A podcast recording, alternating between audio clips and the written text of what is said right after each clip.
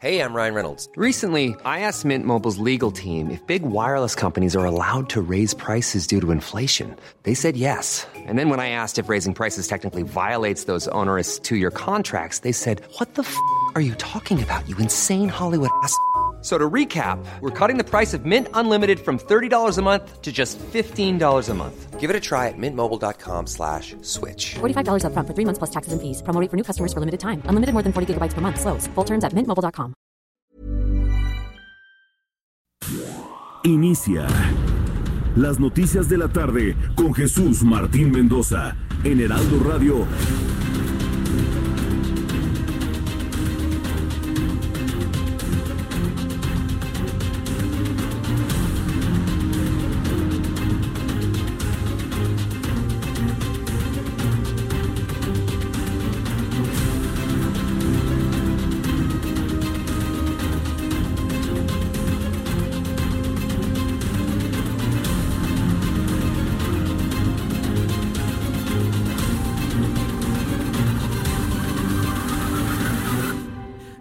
De la tarde en punto, hora del centro de la República Mexicana. La temperatura en este momento está en 19 grados. Bienvenidos, muy buenas tardes. Termina la semana. Hoy es viernes 15 de noviembre. Una semana intensa, sin duda alguna. Una semana complicada, difícil. Un viernes también lleno de automóviles porque es viernes y además es quincena.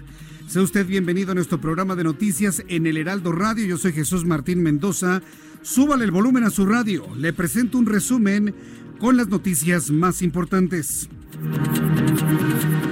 Y bueno, pues la unidad de inteligencia financiera de la Secretaría de Hacienda tiene que salir a medios de comunicación a aclarar lo que fue un reguero de pólvora esta mañana.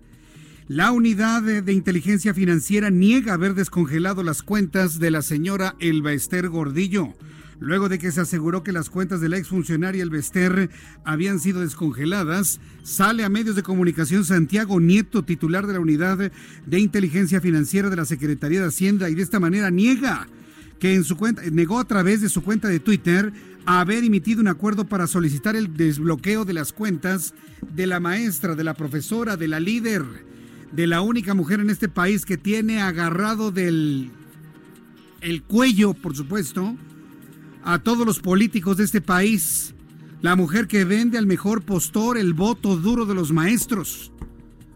Hay que decirlo como es, ese es el poder del Bester Gordillo, ese es el poder del Bester Gordillo. Y ahora que ya salió libre, libre toda culpa y pena, amiga de López Obrador, bueno, pues está negando que le hayan desbloqueado sus cuentas para que quede libre, además quede rica. Evidentemente ya estaremos a la espera de las versiones de los abogados de la señora Elvester Gordillo sobre este tema. ¿Le regresaron su lana o no? Dice Santiago Nieto que no. Las versiones de la mañana dicen que sí. Bueno, pues estaremos atentos de finalmente cuál es el desmetido confirmación de esta noticia. México fue acusado de violar las normas de asilo político, ya que ha permitido que el señor Morales el señor Evo Morales, expresidente de Bolivia y refugiado en México, haga declaraciones políticas desde territorio mexicano. El gobierno de México no ha solicitado de hecho salvoconducto para Morales. Así lo dice Karen Longaric, canciller secretaria de Relaciones Exteriores de Bolivia. Sí hay gobierno civil en Bolivia, no es un golpe de Estado. Hoy ya conocemos a la presidenta, ya conocemos a la secretaria de Relaciones Exteriores Karen Longaric, quien recalcó que el gobierno mexicano no ha solicitado a Bolivia el salvoconducto de los exfuncionarios que ingresaron al país. Esta es la voz de la secretaria, a la ministra de Relaciones Exteriores de Bolivia. La molestia del gobierno de Bolivia eh, de que el gobierno mexicano esté consintiendo y eh, tolerando eh, los pronunciamientos políticos, los pronunciamientos eh, hostiles que está realizando el expresidente Evo Morales contra el actual gobierno. Así, con esa calma y esa tranquilidad, el gobierno legítimamente instaurado en Bolivia está señalando a México y han manifestado su preocupación de que el gobierno, no el pueblo, ¿eh? Aquí sí vamos a diferenciar muy bien que usted y yo somos pueblo y el gobierno está haciendo sus cosas. Que el gobierno de México permita este activismo político de Evo Morales a través de diversas plataformas. Yo no estoy buscando a Evo Morales para entrevistarlo, ¿eh? Ay, se le va a ir la nota. ¿Cómo? No. Hay una cosa que se llama objeción de conciencia y yo no voy a entrevistar ni voy a invitar a un hombre que es indiciado y está perseguido por la justicia de su país. Así de claro. Si mis colegas y otras televisoras, otras radios caen en el engaño de esto, allá ellos y su credibilidad. Nosotros no tenemos por qué darle espacio a alguien que es perseguido por la justicia de su país, que tiene primero que responder ante su país de los actos que se le acusan. No vamos a convertir en un héroe a quien es buscado por la justicia. No vamos a hacer apología de nadie aquí en el Heraldo, al menos en este programa de noticias que está bajo mi responsabilidad y de este gran equipo de profesionales de la información. ¿Cómo para qué? Y sí, sí lo tengo que decir para que no piensen que ay, todo el mundo lo anda buscando. No, yo no. Yo no estoy buscando Evo Morales, no me interesa hablar con ese señor. Primero que vaya a Bolivia, responda ante lo que se le acuse, ya luego veremos. Como personaje de la historia, que sin duda lo será y ya lo es allá en Bolivia, pero por lo pronto, primero que responda allá y luego responda acá. La presidenta de la Cámara de Diputados, Laura Rojas, y el coordinador de los diputados de Morena, Mario Delgado, dieron a conocer que el presupuesto para 2020 se aprobará hasta el próximo miércoles 20 de noviembre. Recuerde que según lo establecido, hoy 15 de noviembre era el último día para presentar el paquete. Pero como han argumentado, los bloqueos realizados por grupos de campesinos en la Cámara de Diputados es como todos los legisladores de todos los partidos están totalmente de acuerdo de trabajar este tema hasta la próxima semana sin que exista un vacío o una incertidumbre. Convocaremos al Pleno de la Cámara de Diputados de acuerdo con el calendario aprobado el próximo miércoles 20 de noviembre. La sesión del pasado 6 de noviembre se encuentra aún abierta debido a que se declaró un receso en consecuencia, la discusión y la aprobación del presupuesto de egresos de la Federación se realizará en esa misma sesión. Bien, pues es la diputada Laura Rojas quien había comentado esto. También hubo comentarios por parte de Mario Delgado, también hubo comentarios por parte de Mario Delgado, quien es el coordinador de los diputados de Morena, quien también, bueno, pues se, mostró completamente de acuerdo en que sea hasta la próxima semana, sin presiones, que se determine cómo va a quedar el presupuesto del año 2020. El próximo 15 de diciembre, es decir, exactamente dentro de un mes, en la víspera de las posadas que ya dan entrada a las fiestas de la Navidad y del Año Nuevo, se llevará a cabo una consulta ciudadana para la construcción del tren Maya en los municipios de los estados involucrados. Hoy el presidente de la República, Andrés Manuel López Obrador, aseguró que si la respuesta de los pueblos originarios en la península de Yucatán es no al tren Maya, simple y sencillamente ahí va a quedar. Pero mire, va a pasar como con la consulta del aeropuerto tan sencillo como eso, ¿no? Todo el mundo allá en Yucatán va a decir, sí, que venga el tren Maya. Dijo el presidente que lo van a construir con el dinero que se han ahorrado de evitar la corrupción en lo que va de su administración. Hoy fue el último día de Raúl González al frente de la Comisión Nacional de los Derechos Humanos, ya que tomará Luis Raúl González Pérez. Hoy fue su último día, ya que tomará el cargo la recién nombrada la señora Piedra Ibarra. El funcionario se despidió de la Comisión Nacional de los Derechos Humanos al presentar la memoria de gestión 2014-2019. Y este es bueno el momento en el que el, el último ombudsman de la CNDH se despidió el día de hoy. Quiero eh, solamente despedirme de la Comisión Nacional, de los medios que representan, con eh, mi eh, agradecimiento a quienes nos vinieron cubriendo. Pues muchas gracias por eh, esa cobertura. Como diría quien eh, inició esta Comisión Nacional de Derechos Humanos, Jorge Carpizo. Gracias, mil gracias, un millón de gracias.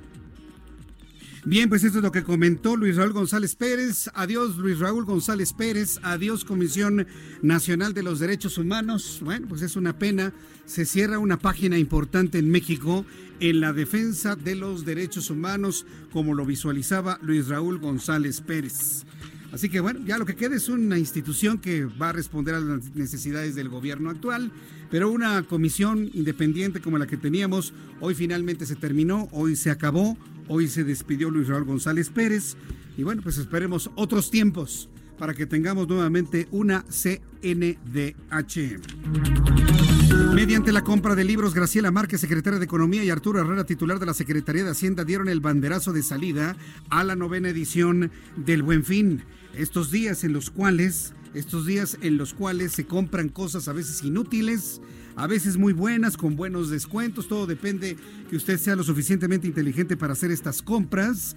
Quiero decirle que esto se ha prestado también para robos, para abusos de algunos compradores. Una tienda de autoservicio en Azcapotzalco equivocó el, precio de pantallas que estaban en 24 mil pesos y en lugar de 24 mil pesos pusieron 2.400.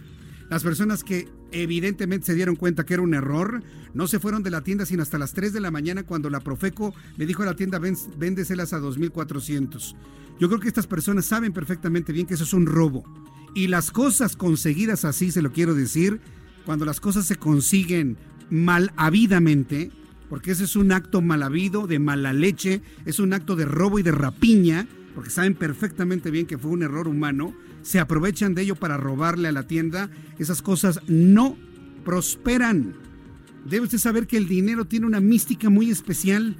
Si usted hace este, ese tipo de cosas, pierde el dinero por otra vía. ¿Por qué? ¿Quién sabe? Pero así sucede. No haga esas cosas en el buen fin, que se equivocaron del precio. Bueno, se equivocaron. ¿Cuál es el descuento real? 10%, 20%, 30%, 2 por 1, 3 por 2, lo que sea. Pero no hay que hacer eso. Es una verdadera vergüenza que la gente haga ese tipo de rapiñas. Y hay quien me va a decir, ay, problema de ellos, Jesús Martín. Problema de ellos. No, no, no es problema de ellos, es problema de la sociedad. Alguien que se comporte así, que ni pida que mejoren las cosas en el país porque son los causantes de la tragedia social en la que estamos viviendo. Eso no se hace. Eso no se Además, cuando se hace eso con el dinero, mm, no luce, ¿eh? no luce. Se lo puedo asegurar. No luce para nada. Y debido a una gran inundación que sufrió Venecia, fue cerrada la emblemática Plaza de San Marcos para residentes y turistas, así lo informó Luigi Brugrano, alcalde de la ciudad de Venecia. Roger Stone, amigo y aliado del presidente de los Estados Unidos Donald Trump, fue declarado culpable de manipulación de testigos y mentirle al Congreso sobre la búsqueda de emails hackeados por Rusia. Le informo que el gobierno de Tabasco emitió una declaratoria de emergencia para el municipio de Cárdenas, ya que las comunidades de la zona costera llevan más de una semana incomunicados luego del desbordamiento de la laguna de la Machona a consecuencia de un oleaje provocado por los recientes fríos. También informo que la Comisión Nacional del Agua informó que en la mañana de este viernes se formó en el Océano Pacífico la tormenta tropical Raymond. Por el momento sus bandas nubosas aportan entrada de humedad hacia el occidente mexicano, lo que refuerza la probabilidad de lluvias en todo el estado de Jalisco. Son las 6 de la tarde con 13 minutos en las noticias de los deportes. Hay consternación en el mundo deportivo y en el mundo del fútbol. Murió Jorge Vergara a los 64 años de edad. Ya llevaba tiempo enfermo, ya llevaba tiempo con algunas enfermedades graves. Hoy pierde la vida a los 64 años de edad Jorge Vergara, 64 años, por un problema cardio, por un paro cardiorrespiratorio. ¿Se acuerda que OmniLife vendía polvitos y sustancias que decían que le ayudaban a la salud? Pues el creador se murió a los 64 años de edad. Ver para creer, ver para creer. Al ratito Fernando Galván nos va a tener más detalles de esta información y bueno, pues yo le voy a informar también de qué es lo que va a suceder ya con la familia, con los restos de Jorge Vergara, donde se le van a rendir honores, eh, todo lo que son eh, las exequias, todo lo que se va a hacer en, en, materia del recuerdo de uno de los, de los grandes empresarios mexicanos, Jorge Vergara. Las 6 de la tarde con 14 minutos vamos con nuestros compañeros reporteros urbanos, periodistas especializados de información de ciudad. Daniel Magaña, adelante Daniel, te escuchamos. ¿Qué tal Jesús Martínez? Muy buenas tardes. Bueno, pues nos encontramos recorriendo las calles de la zona del centro histórico. Fíjate que el día de hoy pues no hubo actividades ah, pues académicas, escuelas muchas a nivel eh, pues básico en muchas primarias y esto, bueno, pues se observa en las calles de la ciudad, ya lo decía, pues esta pues actividad llamada el Buen Fin, pues algunos giros mercantiles con más gente de lo normal, pero en términos generales, eh, Martín, la zona pues de, la avenida pues Chapultepec avanza con regularidad Recorrimos esta última vialidad prácticamente pues desde su inicio en la zona de Leibniz hasta prácticamente la zona de Doctor Río de la Loza. Avanzamos sin complicación, incluso para las personas que se incorporan hacia la zona del eje 1 poniente de la avenida Cuauhtémoc podrán hacerlo sin mayor problema. Y para continuar hacia el eje central, aquí sí encontramos algo de carga vehicular para superar sobre todo el bloque de carriles de la izquierda para poder incorporarse hacia el eje central Lázaro Cárdenas. El reporte, muy buena tarde. Muchas gracias por la información. Buenas tardes, Daniel. Hasta luego. Israel Lorenzana, adelante Israel, te escuchamos. Jesús Martín, gracias. Exactamente, tenemos información para nuestros amigos que se desplazan a través de la Avenida de los Insurgentes. Israel, Israel, perdón, no se te escucha, Israel. Por favor, mueve bien tu micrófono del teléfono celular o el teléfono colócatelo bien en la boca porque no, no te escuchamos, Israel.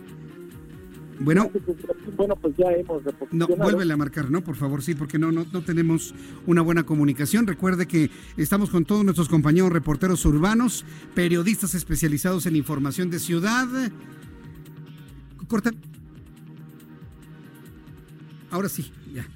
Eh, estamos informándole a través de El Heraldo Radio sobre las condiciones de vialidad, cómo se encuentran las calles de la Ciudad de México. Le voy a tener con Israel Lorenzana en cuanto lo tenga una vez más toda esta información. Ya son las 6 de la tarde con 17 minutos, hora del centro de la República Mexicana. Escuche usted el Heraldo Radio 98.5 de FM 98.5. Y hoy es 15 de noviembre. ¿Qué sucedía un día como hoy? Abraham Arreola. Ya es viernes y tenemos lo más importante. ¿Qué sucedió en un día como hoy en México? 1776. Nace Joaquín Fernández de Lizardi, periodista y escritor mexicano. Fue el primer novelista de América al crear la obra El Periquillo Sarmiento. Lizardi fundó el periódico más importante de la época de independencia, El Pensador Mexicano. 1875. Muere en la Ciudad de México José María Lafragua, ministro de Relaciones Exteriores del gobierno del presidente Sebastián Lerdo de Tejada. Y según con la Organización Mundial de la Salud, hoy es el día sin alcohol. Esto es un día como hoy en México.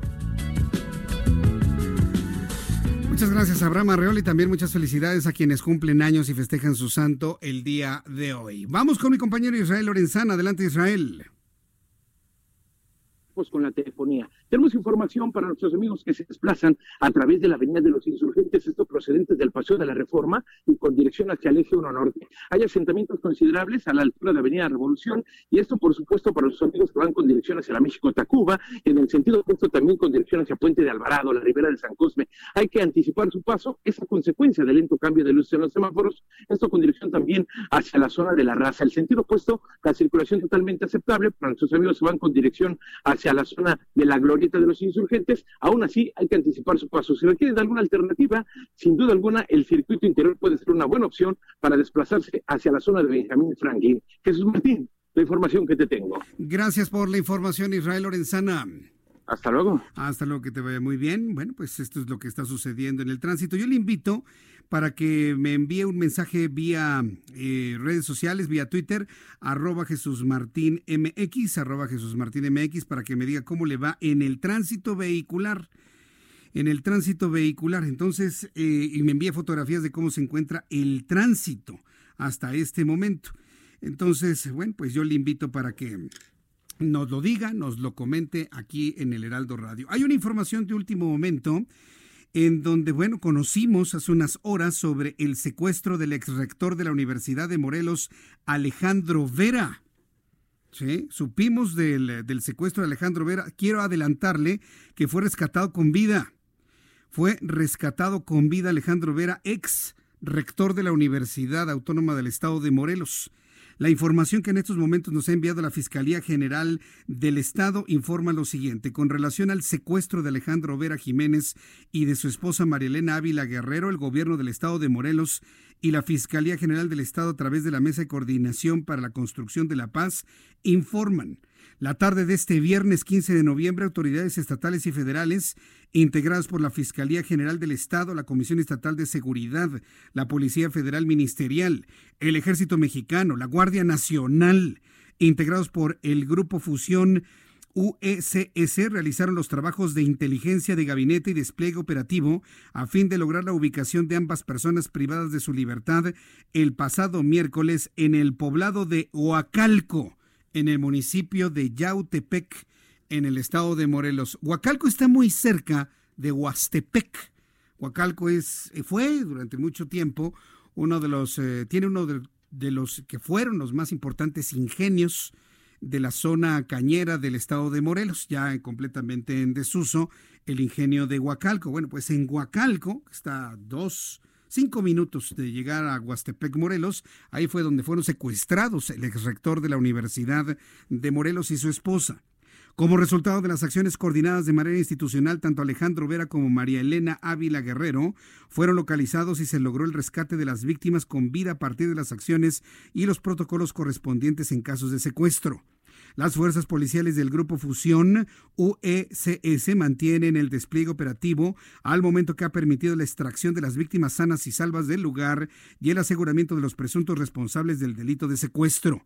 Desde el inicio de las acciones operativas y administrativas se ha realizado un acompañamiento para la atención administrativa, jurídica, médica, tanto de los familiares como de las víctimas a partir de su liberación, acciones que se mantendrán durante todo el proceso que se sigue hasta la conclusión del caso. El gobierno del Estado establece el compromiso social de elevar los niveles de coordinación interinstitucional para garantizar a la población una atención integral para la seguridad, establecer los mecanismos de atención que correspondan para mantener la paz y el orden público en el estado de Morelos. ¿La paz en Morelos? Está complicadísima la situación en el estado de Morelos. Imagínense, si secuestran a un ex rector, ¿qué será de usted y de mí en Morelos, no?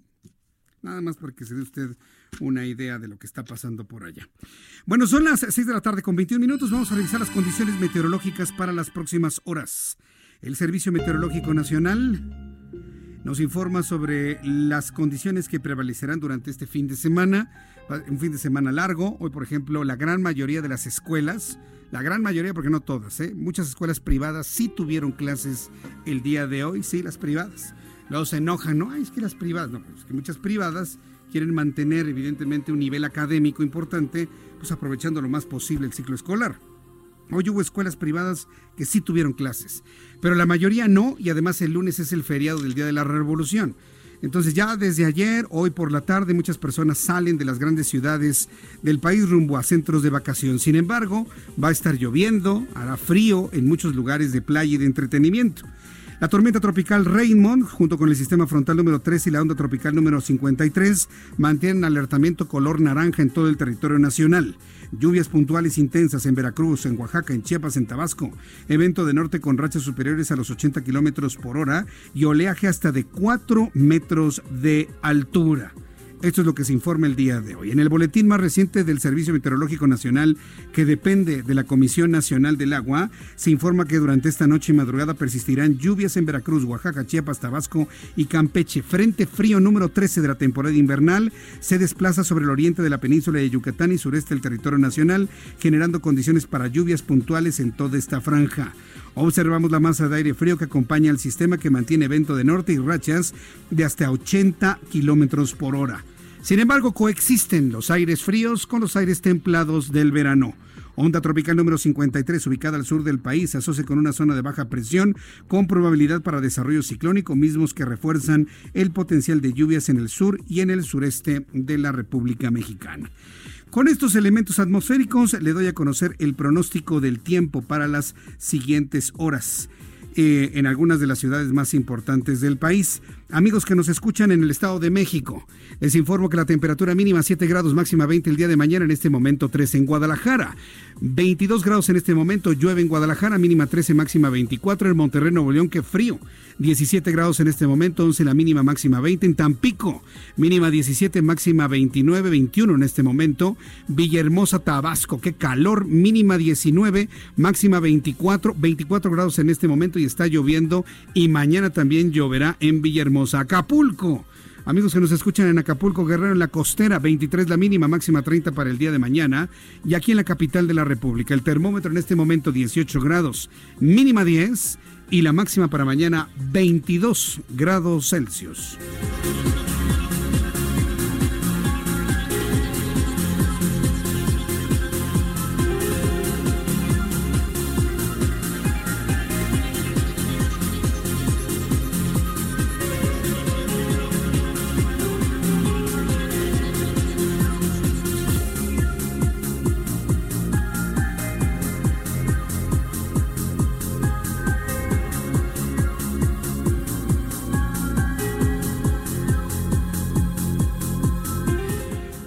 Las 6 de la tarde con 25 minutos, las 6 de la tarde con 25 horas del centro de la República Mexicana. Vamos a ir a los mensajes y regreso enseguida con la información más importante generada el día de hoy.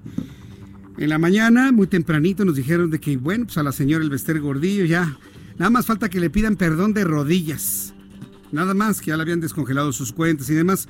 Hoy Santiago Nieto sale a medios de comunicación una vez que se conoció la información en el Heraldo Televisión, porque debo decirle que la información estuvo girando todo el día, todo el día, en diversas plataformas, en diversas televisiones, en diversos radios, y nadie se había dado cuenta. Fue hasta que mencionamos la información en el Heraldo Televisión, minutos después sale Santiago Nieto a desmentir la información. Dice que no le han descongelado sus cuentas al Vester Gordillo. Después de los anuncios le tengo el resto de esta historia y le invito para que me llame y me escriba. Sobre todo me escriba a través de mi cuenta de Twitter, arroba Jesús Martín.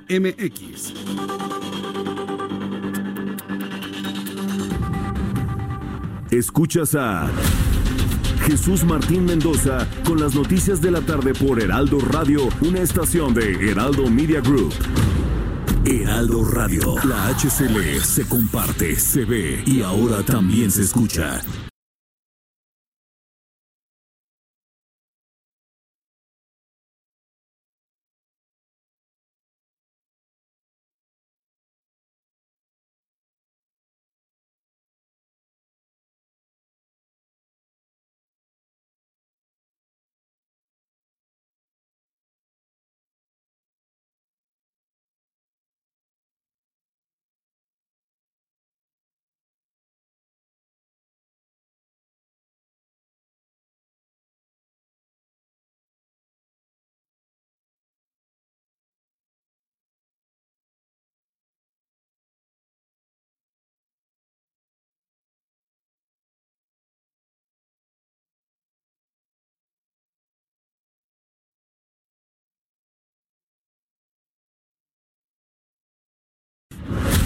Escucha las noticias de la tarde con Jesús Martín Mendoza.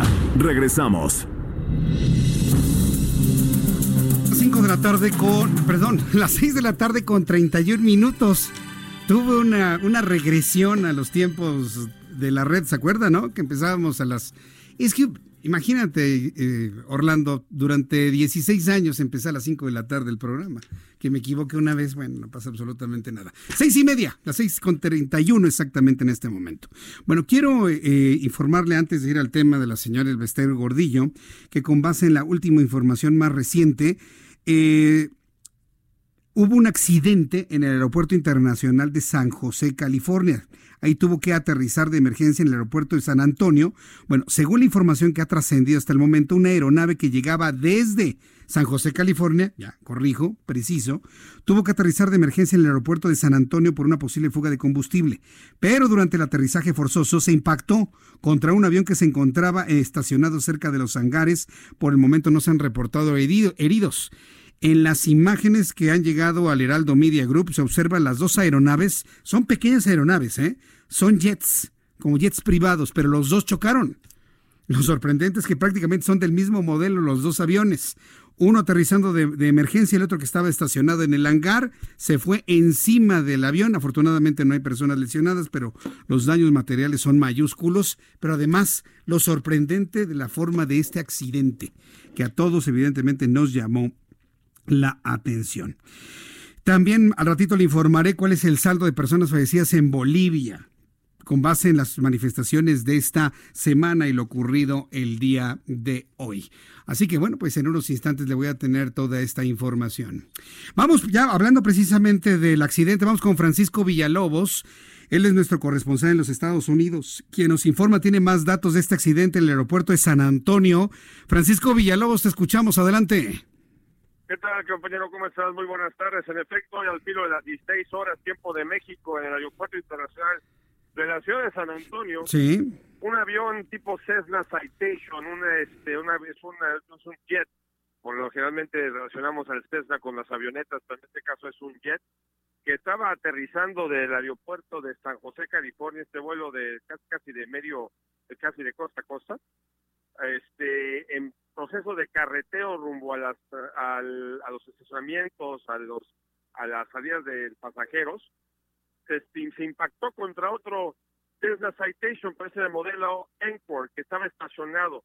Al parecer, el, son dos son dos aviones Citation. Uno es un CJ4, el que está llegando desde San José, y el que estaba estacionado, este, digamos, en la terminal con el que se impactó. Al parecer, el que estaba llegando de San José se le activó los uh, aceleradores automáticos, son unos controles que cuando está el avión en, en vuelo, digamos, en altitud de crucero, son para que esté el, el, las, los, los, las turbinas, vaya, la potencia del avión está controlada constantemente. Bueno, al parecer se activaron estos, estos controles automáticos, haciendo que el avión se acelerara y se impactara contra este avión Citation. Afortunadamente, no hubo ninguna explosión, salvo que hubo un derrame de combustible considerable, más de 300 galones de turbocina se derramaron por alrededor de los dos, dos aviones. No hay muertos ni heridos. Inmediatamente llegaron las autoridades de bomberos aquí del Aeropuerto Internacional de San Antonio para controlar esta fuga de combustible y de milagro, Jesús, no hubo ninguna explosión. De milagro, ¿eh? Porque de haber habido una explosión, el incendio se hubiese extendido y estaríamos hablando de otro tipo de situación. Así en, efecto, y mira, para los, para los radioescuchas, básicamente el avión con el que se impactó, digamos, el avión que aceleró por accidente, quedó arriba del avión del fuselaje del avión que estaba estacionado. Son aviones gemelos, realmente no hay ninguna diferencia entre uno y el otro, más que el modelo, quizás en los, en los uh, sistemas de navegación son diferentes del otro, pero son del mismo tamaño, mismas turbinas, mismos este tipo de fuselaje, entonces realmente pareciera que fueran dos aviones del mismo modelo.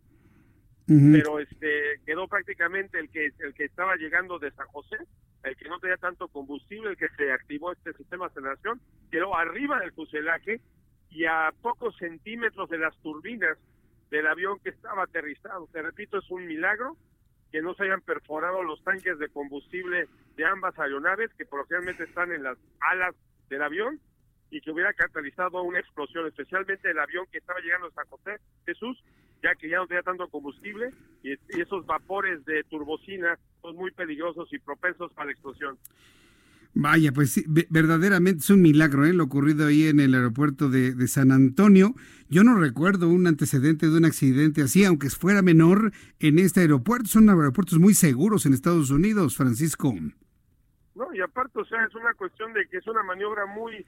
No es cuestión de que el avión está, este, van, van en exceso de velocidad cuando están en estos procesos de carretera, o sea, van a unos que te gustan 5 o 10 kilómetros por hora cuando mucho, pero o sea, en esta situación, en este caso, pues sí estamos hablando de una situación bastante rara, sí. que este, el, para que un avión, aunque sean del mismo tamaño y mismo modelo, quede arriba del otro, pues se requiere una potencia considerable y no suficientemente fuerte como para haber causado un siniestro, una explosión y demás. Mientras hablo contigo, estoy ahorita tuiteando al Twitter del Heraldo de México, Sí. para que vean las imágenes de estas este de este accidente y de cómo quedaron los aviones. Están ahorita ya esas imágenes ya están en el Twitter del Heraldo para que las retuiteen y las puedan ver nuestros radioescuchas. Y realmente se queden igual de impresionados que tú y yo con esas imágenes bueno, pues eh, eh, vamos a compartir esta imagen un poco más adelante con el público. Yo te agradezco mucho, Francisco, y de conocer más información de esto u otros asuntos en Estados Unidos, nos volveremos a saludar. Gracias, Francisco.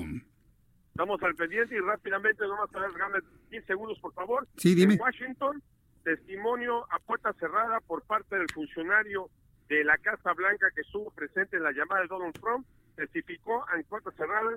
El presidente Donald Trump dijo, me importa bueno, no puedo decir al aire lo que dijo lo que dijo Donald Trump, pero dijo una grosería. Me importa la grosería, lo que pasa en Ucrania. A mí lo que me importa es la investigación de los Biden. Esto en último momento allá en Washington D.C., lo cual corrobora lo que han acusado en contra del presidente, el primer mandatario, que quería sobornar a los ucranianos para recibir su ayuda financiera militar a, a, este, a cambio de una investigación en contra de su probable contrincario en las próximas elecciones el vicepresidente Joe Biden. Así las cosas en Washington DC. Bien, pues eh, gracias por la información, Francisco. Estamos al pendiente, un abrazo, feliz fin de semana. Abrazo, feliz fin de semana. Dos noticias, el accidente en San Antonio, en el Aeropuerto Internacional de San Antonio, y cómo va avanzando toda esta, esta testificación en contra del actual presidente de Estados Unidos, Donald Trump. Que le están haciendo publicidad, ¿eh? porque usted cree que le van a quitar el poder, yo no lo creo, ¿eh? Yo no creo que fructifique absolutamente nada de lo que están haciendo con el impeachment y que tampoco le signifique bajarle sus, su avance, sus votos, la intención de voto para su reelección el año que entra. Pero bueno, vamos a dejarlos. Déjelos a los demócratas que hagan su, eh, su apuesta, su estrategia, ¿sí? Y ya, vamos a ver si funciona, lo veremos. Y si funciona, qué bueno. Y si no, pues se los dijimos porque no es, no es la forma de atacar a Donald Trump. A Donald Trump se le ataca ignorándolo, haciéndolo menos, ignorándolo. Cuando la gente usted le ignora, es a veces la mejor forma de, detener toda la beligerancia que pueda tener en el caso de Donald Trump. Si lo ignoraran, tendrían más éxito en su estrategia los demócratas, pero pues, no, eso, finalmente no lo entienden. Bien, vamos a, a, informarle sobre lo ocurrido desde la mañana cuando se dio a conocer de que el Bester Gordillo ya gozaba del acceso a sus cuentas bancarias que estaban bloqueadas. Terminando prácticamente con esta historia que empezó en el sexenio de Enrique Peña Nieto y que ahora pues llegando Andrés Manuel López Obrador pues prácticamente salió libre de polvo y paja, nada más se limpió, súper saludable, fuerte, con ganas de volver a ser la lideresa del magisterio, lo es de facto, sí, lo es de facto. No se mueve nada en el, en el Magisterio Nacional si no le indica el Bester Gordillo. Bueno, pues esta tarde eh, se está informando que las cuentas bancarias, cajas de seguridad, así como fondos de inversión de la señora Elvester Gordillo, eh, ya no fueron descongeladas tal y como se había informado ocurrió con estos, eh, estas cuentas desde hace seis años que permanecían congeladas. Además, Elvester Gordillo se habría beneficiado de otros tres funcionarios del Sindicato Nacional de Trabajadores de la Educación implicados en la fallida investigación por el desvío de 2.500 millones de pesos de fondos sindicales. Esto es lo que se informó en la mañana, que ya le habían devuelto sus cuentas. Sin embargo, Santiago Nieto, titular de la Unidad de Inteligencia Financiera de la Secretaría de Hacienda, negó a través de su cuenta de Twitter haber emitido un acuerdo para solicitar el desbloqueo de las cuentas de la ex líder del Sindicato Nacional de Trabajadores de la Educación, el Bester Gordillo. Esto escribió en su cuenta de Twitter. La unidad de inteligencia financiera niega categóricamente haber emitido un acuerdo para solicitar desbloqueo de cuentas de la señora Elba Esther Gordillo.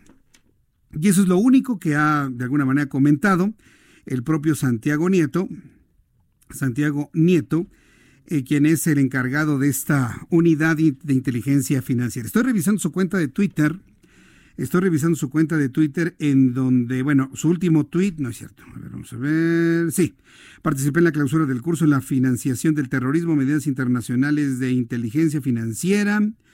Participé en la clausura, lo repite. La unidad niega categóricamente hace tres horas haber emitido un acuerdo para solicitar el desbloqueo de cuentas de la señora Elvester Gordillo. Esto se generó hace tres horas, exactamente cuando nuestro programa de noticias del Heraldo Televisión terminó. Ahí es donde corrió como reguero de pólvora la información. Venía fluyendo desde la mañana, nadie lo había detectado hasta que se informó aquí en el Heraldo Televisión e inmediatamente Santiago Nieto aclara que no hay ningún descongelamiento de las cuentas en favor de la señora Elba Esther Gordillo. Son las 6 de la tarde con 42 minutos hora del centro de la República Mexicana. Estoy llevando el seguimiento de la liberación de Alejandro Vera. Alejandro Vera fue rector de la Universidad Autónoma de Morelos, un hombre verdaderamente controversial un hombre que se enfrascó en una gran cantidad de problemas, que tiene un adeudo millonario en esta universidad, más de 600 millones que habría pedido que nadie sabe dónde están, acusando a todo el mundo, a los anteriores gobernadores, se enfrascó en una discusión tremenda con Graco Ramírez García Abreu en la anterior administración, pues el miércoles pasado lo secuestraron, a él y a su esposa, ¿dónde? En Huacalco, en el estado de Morelos. Yo tengo mis dudas si, si Huacalco es Yautepec o es Tlayacapan, pero bueno, está en esa colinda, creo que es Yautepec, es Yautepec, Huacalco es Yautepec, en el estado de Morelos, está a escasos cinco minutos de Huastepec, Morelos, esta ubicación, y bueno, pues se da a conocer que finalmente fue rescatado con vida, él y su esposa. Luis Fernández, reportero, periodista en el estado de Morelos, nos informa en el Heraldo Noticias. Estimado Luis Fernández, qué gusto saludarte, bienvenido, buenas tardes. Jesús Martín, con el gusto de saludarte también desde la ciudad de la eterna primavera. En efecto, fuerzas federales y estatales rescataron con vida al ex rector de la Universidad Autónoma del Estado de Morelos, Alejandro Vera Jiménez, y a su esposa María Elena Ávila Guerrero, quienes fueron secuestrados, como ya muy bien lo apuntaste, el miércoles pasado por la noche. La Fiscalía del Estado, a través de un comunicado emitido hace unos momentos, informó que se detuvo también a los captores y que la pareja cuenta con el acompañamiento jurídico y médico. Bea Jiménez y su esposa fueron interceptados por un grupo armado en el poblado de Huacalco, en las inmediaciones de la autopista La Pera Cuautla, esto en el municipio de Yautepec. Hay que recordar también, Jesús Martín, que el ex candidato a gobernador, Alejandro Vera Jiménez, enfrenta señalamientos por un presunto desvío de más de 400 millones de pesos de la máxima casa de estudios. Fungió como director del Consejo de Ciencia y Tecnología hasta el pasado 1 de noviembre, cuando renunció al cargo que ocupó en el gobierno de Cuauhtémoc Blanco Bravo. Así que es la información de último momento que está surgiendo Jesús Martín a raíz del secuestro de Alejandro Vera Jiménez. Por supuesto, nos mantendremos muy atentos de lo que ocurra en las próximas horas. dime una cosa, Alejandro Vera y su esposa fue secuestrado sobre la autopista La Pera a Cuautla antes de llegar a la caseta o dentro del poblado de Huacalco. En el trayecto que salían ellos de la región oriente, en el poblado de Tepalcingo, tomaron precisamente la autopista para llegar más cerca a su domicilio. En este momento es cuando los interceptan y bueno, ahí ocurre eh, la privación ilegal de la libertad de ambos. ¿Qué, ¿Tenía domicilio en Huacalco este ex rector? No, era el trayecto que debían tomar eh, para llegar más rápido eh, por la caseta primero de Yautepec, de Huacalco, después llegar a la caseta de Tepoztlán y ahí tomar la autopista hacia su casa que tiene aquí en, Cuernavaca. Ah, ya, entiende que ese, ese tramo está en construcción desde hace muchos años y parece que no lo terminan, ¿verdad, Luis Fernández? Pues se empezó prácticamente desde el gobierno panista de Marco Adame, a través de diversas controversias que se interpusieron en la Suprema Corte de Justicia de la Nación. Los ejidatarios han impedido que se desarrolle este proyecto de ampliación. Graco Ramírez continuó con este proyecto y bueno, hasta el momento todavía algunos tramos siguen en reparación y algunos en construcción, Jesús. Bien, pues eh, muchas gracias por la información, Luis Hernández. Un fuerte abrazo y buen fin de semana. Fuerte abrazo, que te vea bien. Luis Fernández, periodista en el estado de Morelos, ha sido testigo de todo lo que ha estado ocurriendo ahora en esta nueva administración ahí en la entidad morelense. Son las 6 de la tarde con 46 minutos hora del centro de la República Mexicana. Vamos al tema Bolivia rápidamente. ¿Ya vio usted el video de Evo Morales saliendo de un restaurante en la Condesa? Es la Condesa de la Roma. ¿Ya, ya lo vio? Yo desde la mañana le compartí este video en mi cuenta de Twitter, arroba Jesús Martín MX. Entra en mi cuenta de Twitter, ahí lo ve. Está como tweet fijado. Es un video que tomó uno de los comensales de uno de los restaurantes, esos restaurantes buenos, de buen precio y demás. Saliendo, digo, el, problema no es que vaya a un restaurante, Evo Morales. Que, deje empeñado lo que quiera dejar empeñado si quiere. Eso, realmente no es de la menor importancia, sino lo que se ve. El Estado Mayor Presidencial ha sido reactivado son guardaespaldas o elementos del Estado Mayor Presidencial abordando una de las camionetas esas negras. ¿Alguna vez vio usted los trayectos del presidente Enrique Peña Nieto? ¿Alguna vez los vio? Ah, bueno, pues una de esas camionetas, eran dos al menos, fuertemente blindadas, blindaje del número 7, antenas de comunicación satelital, entregadas al expresidente de Bolivia, al refugiado expresidente de Bolivia, perseguido por la justicia boliviana, aquí en México. Lo que indigna es la forma en la que se mueve, lo que indigna es la forma en cómo lo cuidan, lo que indigna es que ni siquiera el presidente de este país, Andrés Manuel López Obrador, procura para la institución presidencial un cuidado de esa naturaleza. ¿Qué es Evo Morales? ¿Quién es? ¿Qué hay atrás de él? ¿Quién mueve sus hilos este títere? Como para que lo cuiden de esa forma. Una persona a través de mi cuenta de Twitter me decía, Jesús Martín, es lógico que lo cuiden de esa manera. Pues imagínate si le pasa algo, si le pasa algo a Evo Morales dentro de México, el problema en el que se mete México. Perdón, sí, estoy completamente de acuerdo, que lo cuiden bien, no, no se le vaya a torcer un dedito. Que lo cuiden bien, está bien. Pero no puede ser que el hombre que está refugiado desde Bolivia y que el país lo requiere para que responda por los delitos que se le acusa, tenga un ingreso mayor que el presidente y tengan cuidado mayor que el propio presidente de la República. Y lo digo, sí por Andrés Manuel López Obrador como persona, pero lo digo también por la institución presidencial. Acuérdense que la institución es una especie de traje que se coloca las personas que llegan cada seis años. No cuidar a la institución viviente que implica la presidencia de la República me parece peligro grave.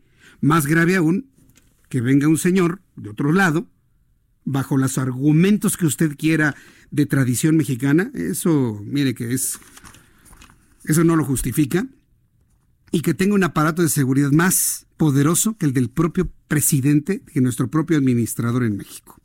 Eso es lo que ha llamado poderosamente la atención y de lo cual no va a haber respuesta ni explicaciones. Y llegará uno que otro reportero valiente el lunes o el martes y le preguntará al presidente y no va a haber respuesta. Se va a salir, como dice mi padre, se va a salir por peteneras. No va a explicar absolutamente nada. Entonces, pues yo le invito a que vea el video, que me dé su opinión. Hay quienes están de acuerdo, hay quienes no estamos de acuerdo en que se hagan este tipo de cosas con Evo Morales. Yo creo que el hombre debe ser más sobrio en su movimiento. Inclusive en Bolivia están señalando a México de que por qué el gobierno de este país le permite activismo político desde México en contra del gobierno legítimamente instituido en Bolivia.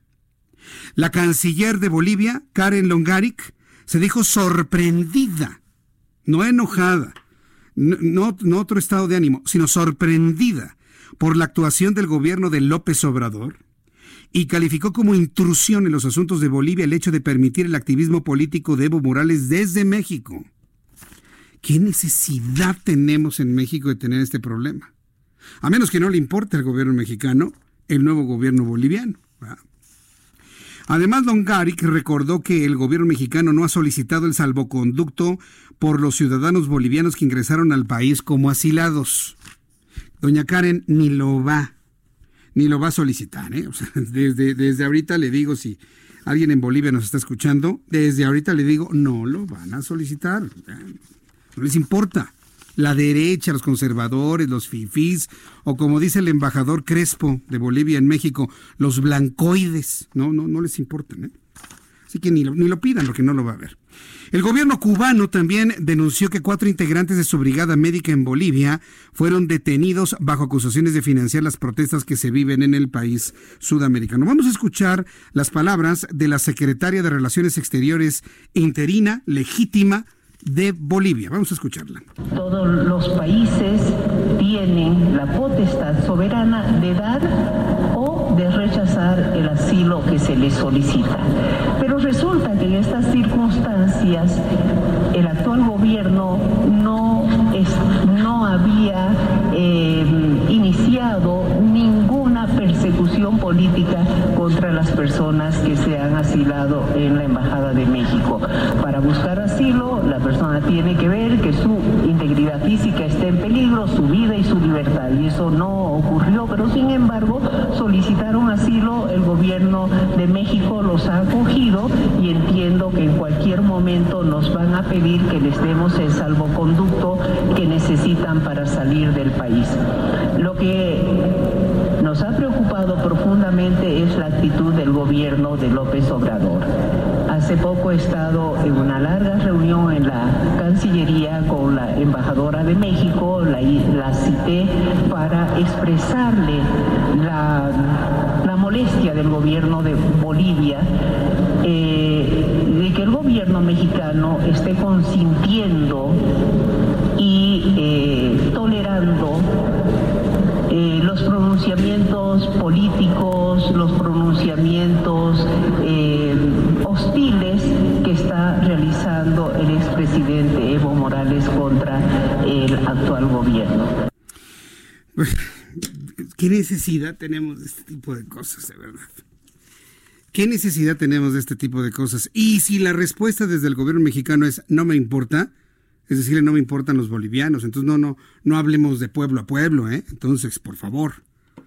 Está en una situación complicada el gobierno de México ante esto que ha señalado el gobierno de Bolivia. Pero casi estoy seguro que la respuesta es, ¿tú crees que nos importa Jesús Martín? Sí, yo sé que no. Pues nada más. Creo que esto no es correcto en cuanto a las relaciones diplomáticas internacionales. La presidenta legítima interina de Bolivia, Yanina Añez, afirmó que si el señor Morales vuelve a Bolivia, deberá responder ante la justicia por las presuntas irregularidades en las elecciones presidenciales de octubre. Durante su primera comparecencia ante medios extranjeros, la abogada y expresidenta de la televisión, de presentadora de televisión de 52 años de edad, señaló que existen diversas denuncias por corrupción contra el gobierno del señor Morales, aunque recordó que nadie lo echó, sino que él se fue solo. ¿eh? Él renunció y él decidió huir de Bolivia. Es lo que ha aclarado Janine Añez, quien es la presidenta interina, presidenta legítima de Bolivia una mujer que tendrá en, sus manos la delicada tarea de convocar elecciones para de esta manera volver a instituir pues un gobierno igualmente legítimo como el que en este momento coordina todos los eh, destinos de Bolivia. Bolivia está en paz, Bolivia está tranquilo en este momento. Lamentablemente se cuenta en, en los saldos cinco personas fallecidas según lo último que se ha informado. En la ciudad boliviana de Cochabamba se registran disturbios por enfrentamientos entre grupos de manifestantes con la policía y Fuerzas Armadas de Bolivia. Se calcula que cinco personas perdieron la vida y 22 resultaron lesionadas. Nelson Cos, representante en Cochabamba de la Defensoría del Pueblo de Bolivia, fue el encargado de dar esta información. Por su parte, el expresidente de Bolivia, el señor Morales condenó los hechos y aseguró que el régimen golpista que tomó el poder por asalto reprime con balas al pueblo que reclama, ¿sí? Al pueblo que reclama en pacificación. Es totalmente al revés, ¿eh? Es totalmente al revés. Y esto lo sabemos precisamente de los bolivianos en México, de los bolivianos en Bolivia, que nos han platicado la historia de quienes viven allá. ¿Y a quién le vamos a creer? A un boliviano que está viviendo estas cosas diariamente, o lo que nos diga el señor Morales, o alguien que lo quiere mucho. Está complicado, ¿no? Yo no digo que tenga parte de verdad Evo Morales en lo que ha comentado, pero tiene toda la razón el gobierno de Bolivia de inconformarse por el activismo político que va totalmente en contra de los acuerdos de Montevideo. Son las 6 de la tarde con 55 minutos, hora del centro de la República Mexicana. Escucha usted el Heraldo Radio en el Valle de México en el 98.5 de FM. 98.5. Las noticias continúan. Después de estos mensajes, le presento un resumen con lo más importante. Y usted puede escucharnos, además del 98.5 de FM en la Ciudad de México y en todo el Valle de México, a través de www.heraldodemexico.com.mx heraldodemexico.com.mx y en nuestra aplicación El Heraldo de México. Vamos a los mensajes y las noticias continúan aquí. Regresamos.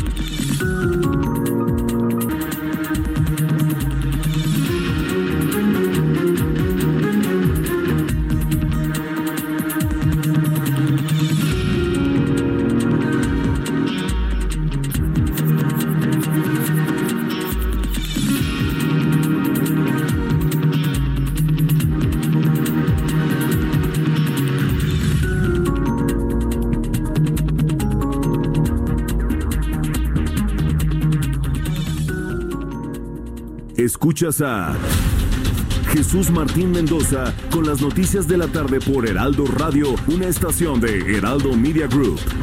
Heraldo Radio, la H que sí suena y ahora también se escucha.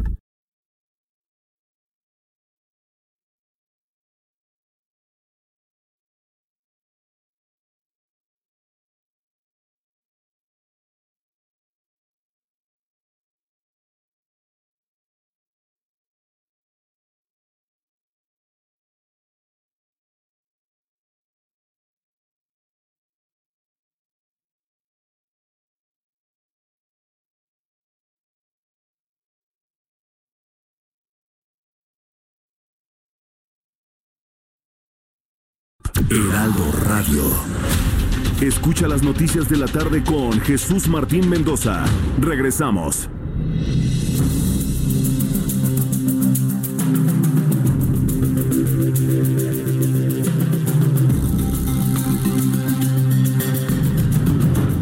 Estas son las noticias en resumen. Escuche usted el Heraldo Radio y esto es algo de lo más importante que le hemos informado. Para este fin de semana largo, sí, porque hoy hubo vacaciones para la gran mayoría, para todas las escuelas públicas y el próximo lunes es el día feriado de la Revolución. Para este fin de semana largo, cerca de 12 mil elementos de la Guardia Nacional se desplegarán por territorio nacional como medida preventiva para salvaguardar a la población y reforzar la seguridad. Así lo informó la Secretaría de Seguridad y Protección Ciudadana mediante un comunicado en el que apuntan que este operativo empezará desde el primer minuto del sábado 16 de noviembre hasta las 24 horas del lunes 18. Este viernes ingresó a México la caravana de madres de migrantes desaparecidos en México, quienes recorrerán la ruta migratoria en la búsqueda de familiares, como lo han hecho desde hace 15 años. Las mujeres originarias de varios países centroamericanos ingresaron por el paso fronterizo de Talismán en el municipio de Tuxtla Chico, en el estado de Chiapas. El presidente de la Junta de Coordinación Política del Senado, Ricardo Monreal, afirmó que la elección de Rosario Piedra Ibarra como ombudsperson no puede ser recurrida a amparos o medios de impugnación. Explicó que existen varios procedimientos como juicios de amparo o acción inconstitucional, pero que algunas ya han sido agotadas y para otros casos no son impugnables por estas vías. Le informé también de un accidente en el Aeropuerto Internacional de San Antonio dos aviones, dos aviones tipo Cessna Citation chocaron en el aeropuerto de San Antonio cuando una de ellas proveniente de San José, California, hizo un aterrizaje de emergencia. Afortunadamente solo hay daños materiales, no hay personas lesionadas. Estas son las noticias en resumen. Le invito para que siga con nosotros. Soy Jesús Martín Mendoza.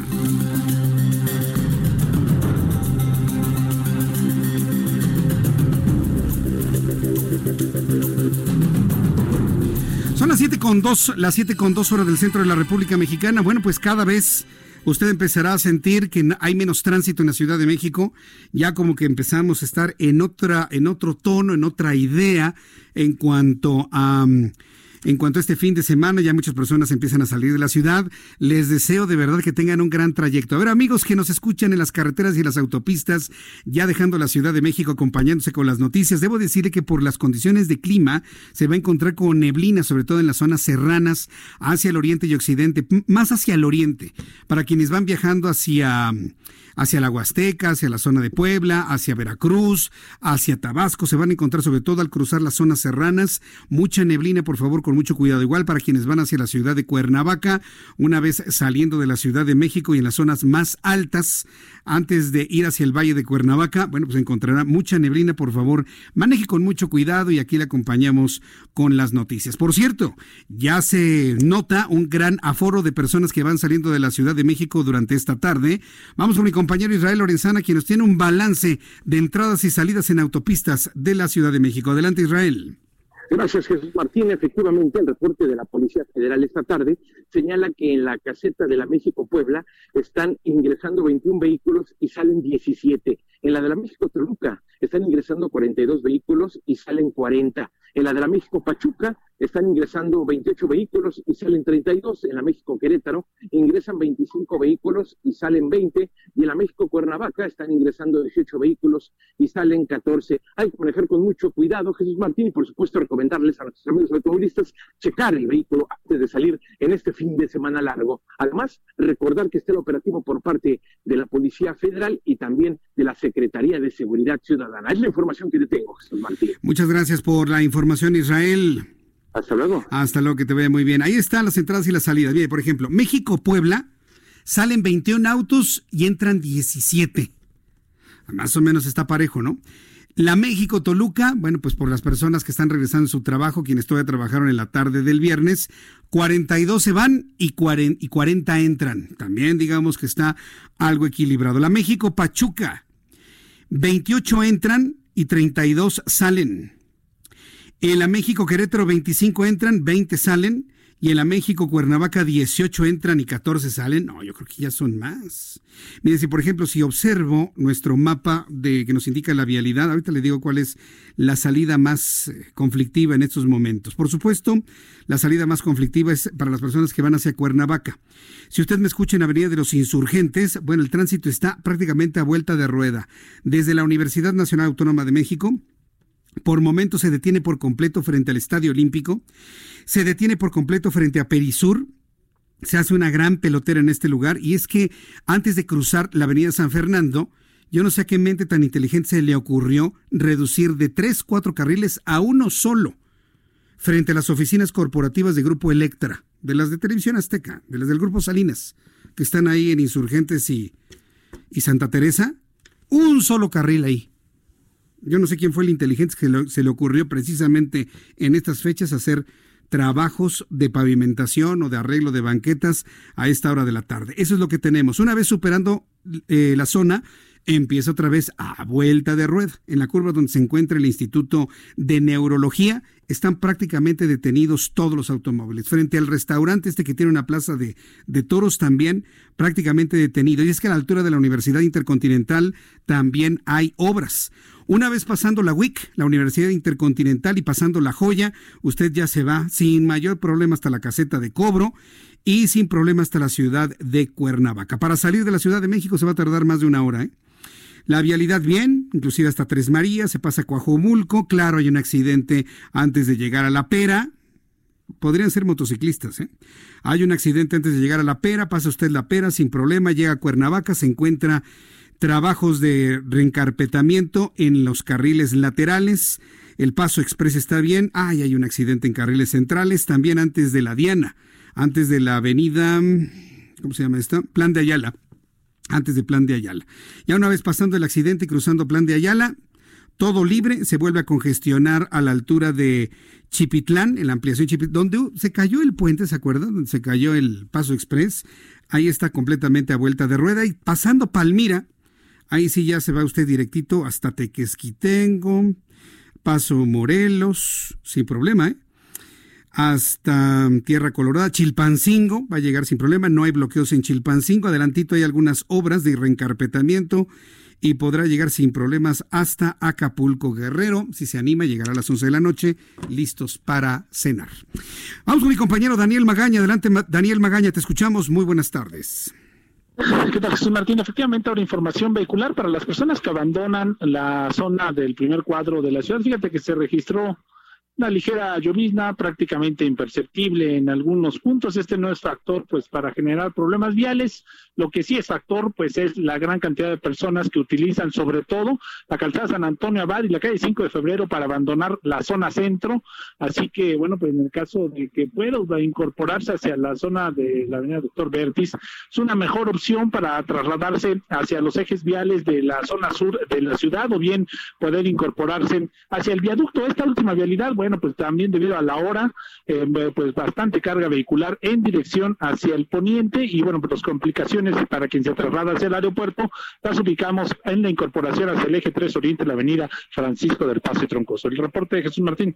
Buenas noches. Buenas noches, gracias por la información. Tendremos a más de nuestros compañeros reporteros urbanos un poco más adelante.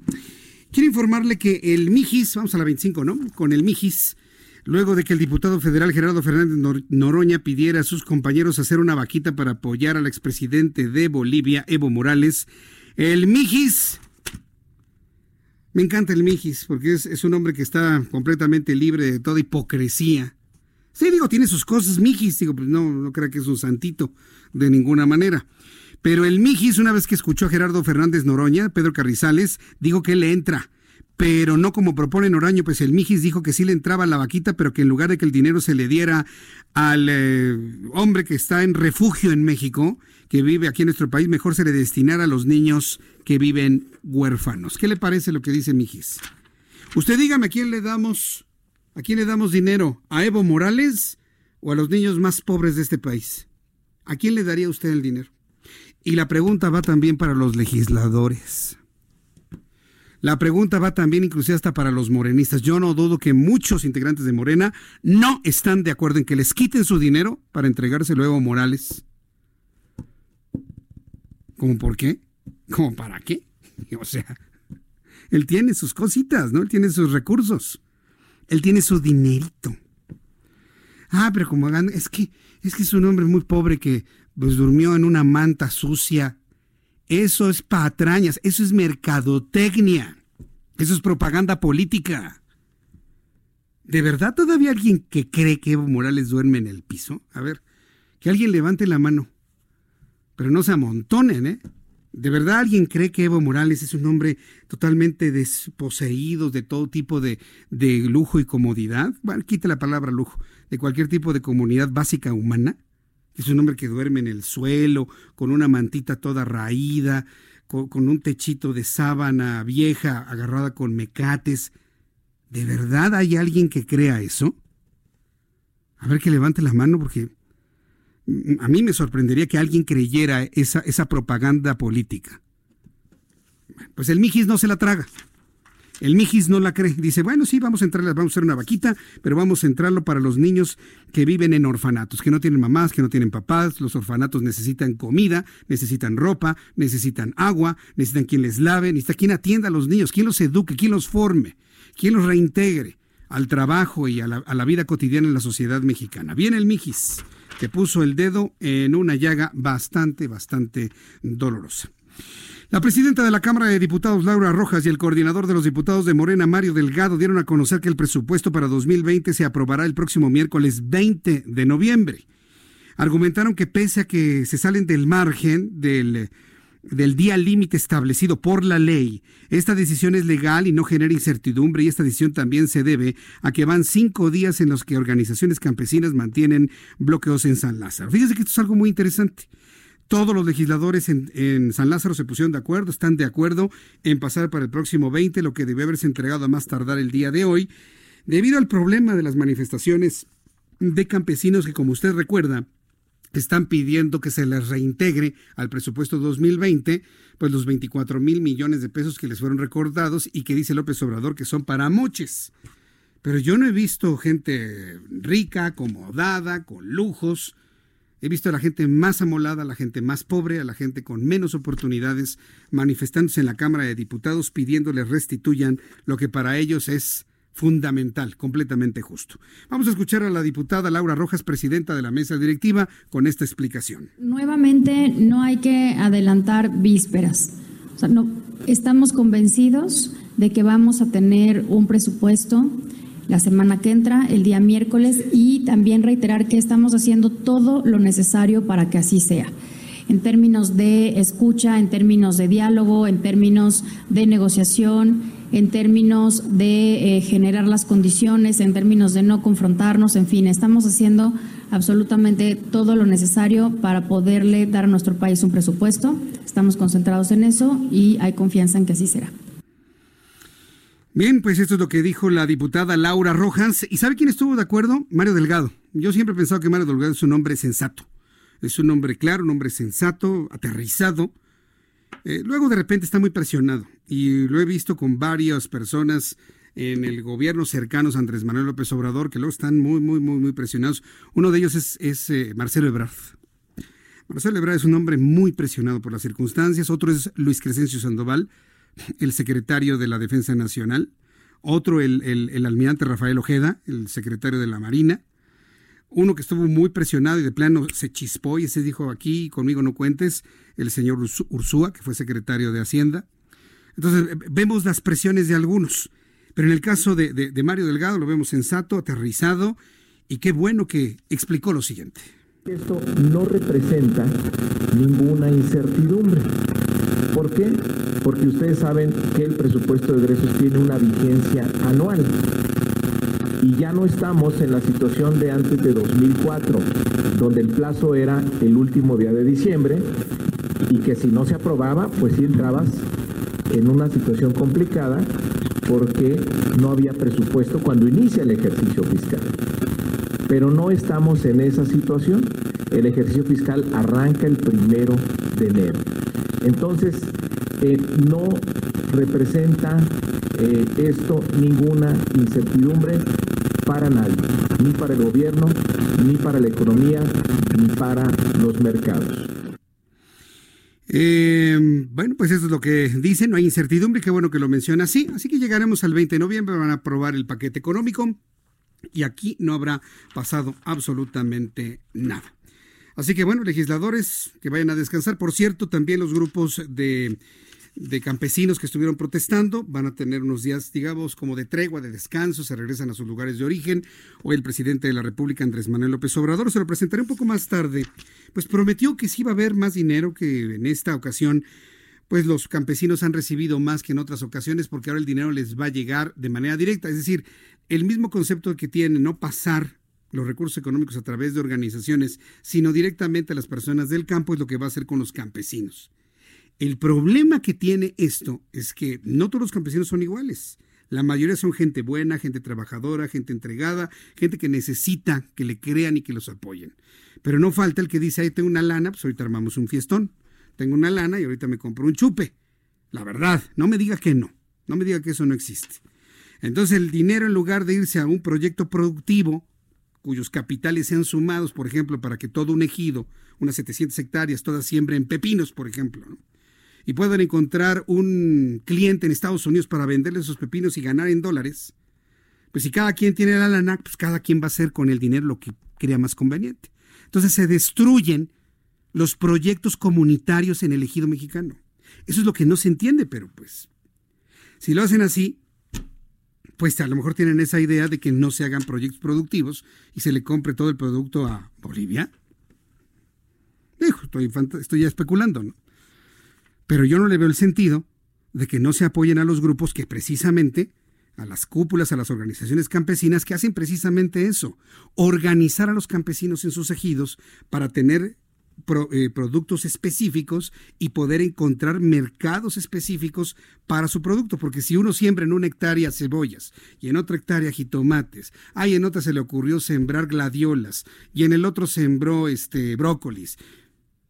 Vayan, y para el consumo interno, en las centrales de abastos no les compran ese producto porque es muy poco el producto que se produce de esa manera. Las personas que vamos al campo y que conocemos el campo y que hemos entrevistado a la gente y que conocemos campesinos, sabemos esto. Y así, mire, muy sucinto, muy por encima. A mí me sorprende que, por ejemplo, en una Cámara de Diputados esto no se conozca. Ahí está el planteamiento. y el presidente hoy dijo que les iba a llegar más lana y los grupos campesinos se fueron y vamos a ver qué ocurre para el próximo martes. Tengo en la línea telefónica Cintia Ramírez. Ella es directora de la AMIF. Ella nos va a hablar de la revista digital Tamiz Informativo, cuyo objetivo es difundir historias de innovación tecnológica. Cintia Ramírez, me da mucho gusto saludarla. Bienvenida. Hola Jesús Martín, muchas gracias por el espacio. ¿Qué es la AMIF, Cintia? La AMIF es la Asociación Mexicana de Industrias de Investigación Farmacéutica. Nosotros agremiamos a más de 60 laboratorios establecidos en México que tienen en el corazón de su ser el desarrollar medicamentos innovadores, opciones terapéuticas innovadoras, que nos permiten cambiar la ruta de una enfermedad, mejorar la calidad de vida de las personas. Y desde hace un año tenemos este esfuerzo que se llama Tamiz Cuatrimestral. Es una revista, como su nombre lo dice, cuatrimestral, donde, como bien lo has dicho, queremos poner bajo el reflector estas historias de innovación, pero desde una óptica diferente, porque detrás de cada historia hay historias de verdad éticas, de personas, de científicos, de, de médicos. En este número, que van a poder, que pueden descargar desde ya de manera gratuita en nuestro sitio internet, que es www.amif.org.mx, van a encontrar una, la, carta introductoria, por supuesto, de nuestro director ejecutivo, donde habla de los objetivos de desarrollo sostenible, que como ustedes recordarán, son los objetivos que fijó la OMS en 2015 y el deadline es en 2030. Son objetivos bien amplios que permiten y que buscan avanzar sobre la pobreza y sobre la, desigualdad.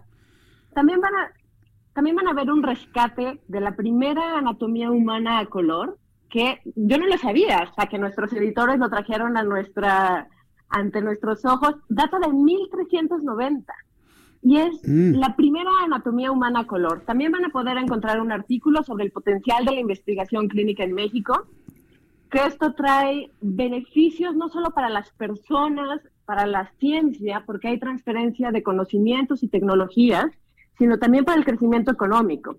La AMIR se comprometió a principios de este año a invertir en los siguientes cinco años más de 2 mil millones de dólares en investigación clínica. Ah, bien. También van a encontrar un reportaje sobre qué hacemos como industria responsable con los medicamentos caducos.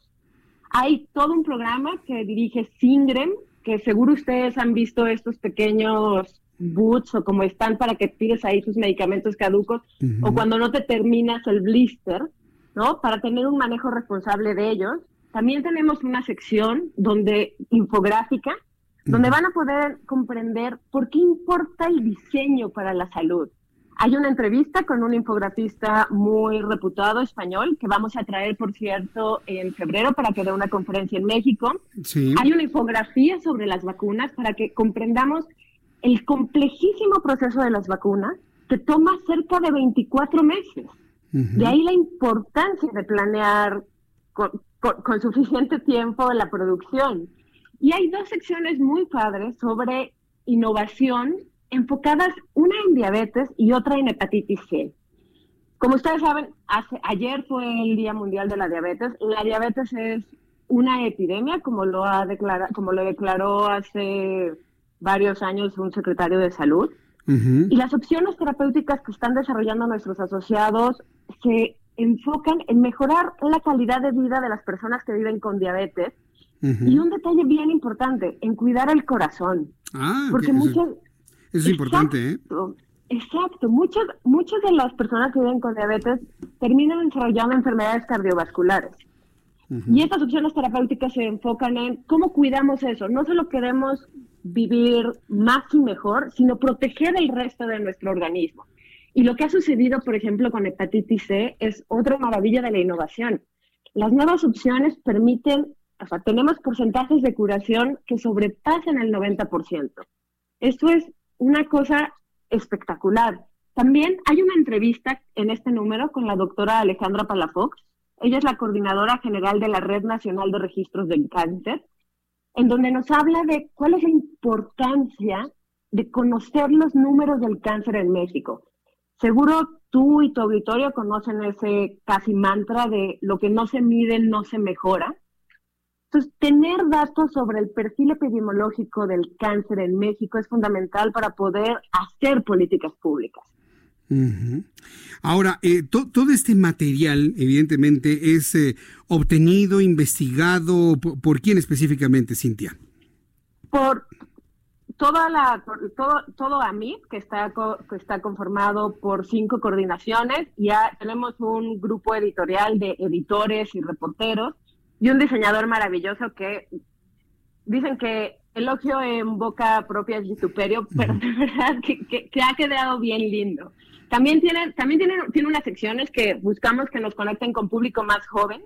Por ejemplo, reseñamos en este número la serie de Netflix de Diagnosis, que seguramente la han visto, que es sobre una médica que tiene una columna en el New York Times desde hace muchos años y ahora se convirtió esto en una serie y habla sobre la importancia de sí el diagnóstico colectivo, pero también la necesidad de que haya un médico guiando esas búsquedas. Hay también una reseña sobre un libro que se llama El estado del corazón, de cómo ha avanzado la innovación en, en, el cuidado de las enfermedades cardiovasculares y quizá nuestra parte, nuestra sección consentida es una sección en video que se llama La innovación es una mentalidad, donde entrevistamos a jóvenes innovadores mexicanos.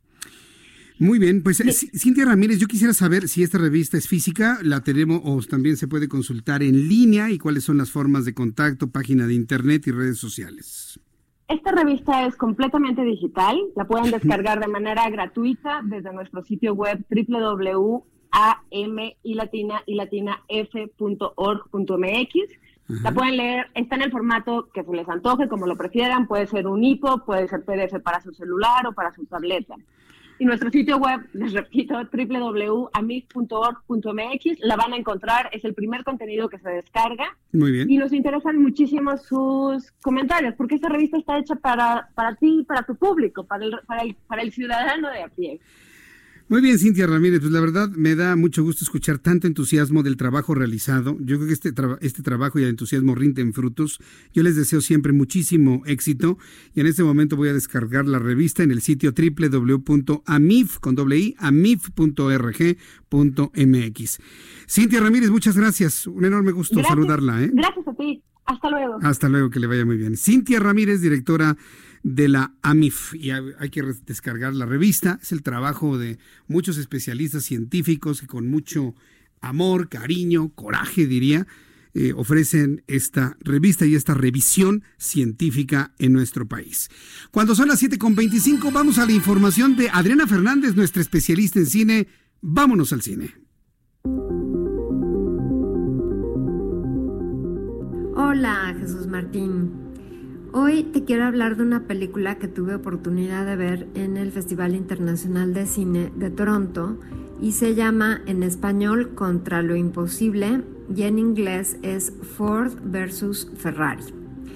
Bueno, pues esta película nos lleva a Jesús Martín a los años 60, donde vemos que la automotriz Ford pues está quedando atrás, ¿verdad? Porque la verdad es que la gente ya no quiere usar coches familiares, quiere usar más bien coches deportivos, descapotables, ¿verdad? Convertibles.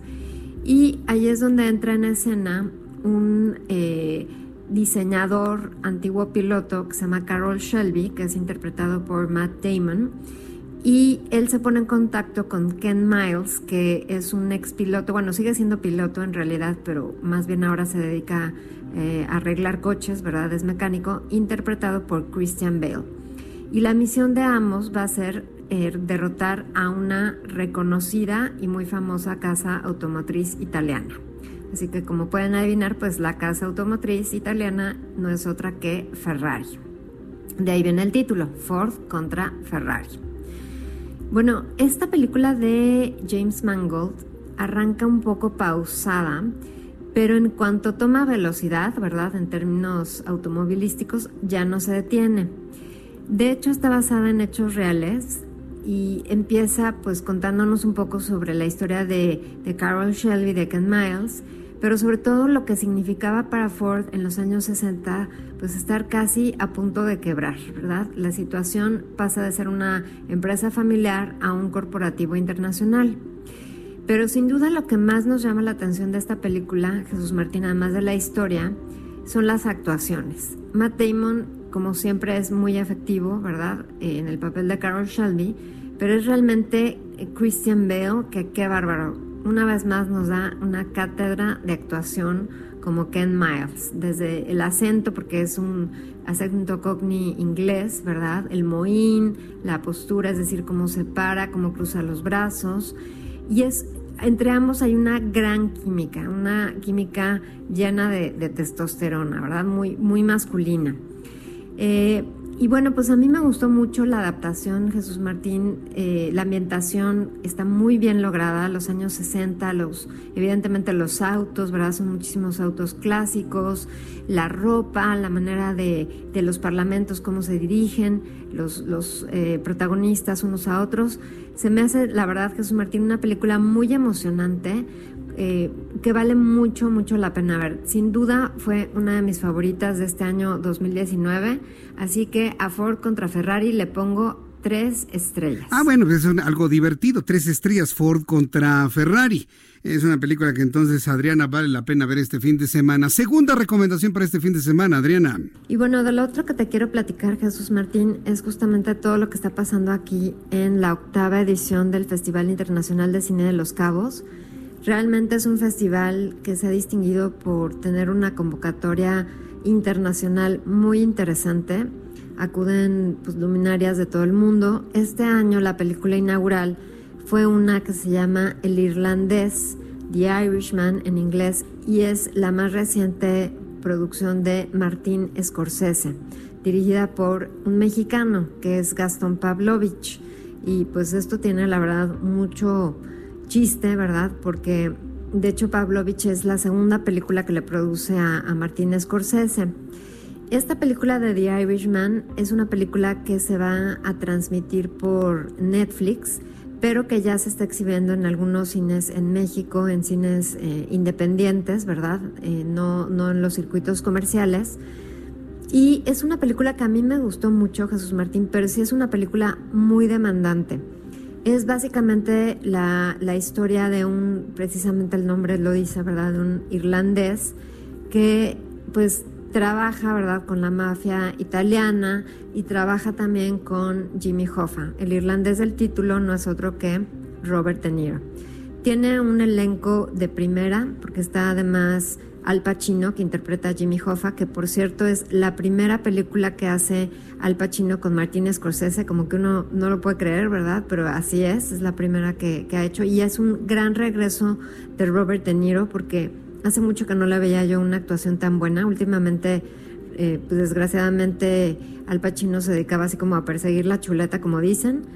Y quien me sorprendió por completo en esta película fue Joe Pesci, que lo vimos en Goodfellas, ¿verdad? Buenos muchachos, hace ya pues prácticamente eh, casi 30 años, ¿verdad? O 30 años, Jesús Martín. Así que es una película que vale mucho la pena ver. Si tienen una oportunidad de verla en pantalla grande, es muy buena, pero sí les advierto que pues dura más de tres horas, ¿verdad? Tres horas veinte más o menos. Y otras películas que he visto en el festival, eh, pues te puedo recomendar la de Waves, que es una película que también estuvo en el Festival Internacional de Cine de Toronto. Eh, vi también otra que se llama, bueno, estoy por ver más bien una que se llama Próxima, que es una película que sale Eva Green. Otra que se va a, cerrar, digamos, la, pues el festival va a ser la de Jojo Rabbit, que ganó el premio en el Festival Internacional de Cine de Toronto y ahora lo, tenemos aquí en Los Cabos. Total que es un festival de primera. Para la inauguración pues estuvo Robert De Niro, ¿verdad? Eh, y toda una serie de, de luminarias, así que bueno, pues no me queda más que que decir que qué buena programación, qué buena organización y qué buenos invitados tienen en el Festival Internacional de Cine de Los Cabos, Jesús Martín. Bueno, pues estaremos muy atentos de ello y bueno, con esto pues una buena recomendación para el día de hoy y sobre todo para este fin de semana. Adriana, por favor, danos tu cuenta de Twitter para que el público pueda comunicarse contigo, por favor. Y Jesús Martín, ¿Sí? les dejo mi cuenta de Twitter para que me puedan hacer preguntas, Ajá. comentarios con mucho gusto. Es arroba Adriana99, arroba Adriana99 y te deseo, Jesús Martín, un cinematográfico fin de semana. Igualmente para ti, cinematográfico fin de semana, Adriana Fernández, nuestra especialista en cine. Y recuerde que todos los viernes, aquí en el Heraldo Radio, tal y como ha sucedido durante todos estos años, Adriana Fernández le va a presentar todo lo que tiene que ver en materia de cinematografía y las mejores recomendaciones y los estrenos. Y además de ser nuestra especialista en cine, Adriana Fernández es coordinadora de la maestría en desarrollo y gestión de la industria del entretenimiento de la Universidad Anáhuac. Son las 7.32. Voy a ir a los mensajes y regreso enseguida. ¿Quieren que le, le, platiquemos algo con palitos y bolitas? Después de los anuncios aquí en el Heraldo Radio. Escuchas a Jesús Martín Mendoza con las noticias de la tarde por Heraldo Radio, una estación de Heraldo Media Group. Escucha la H, Heraldo Radio.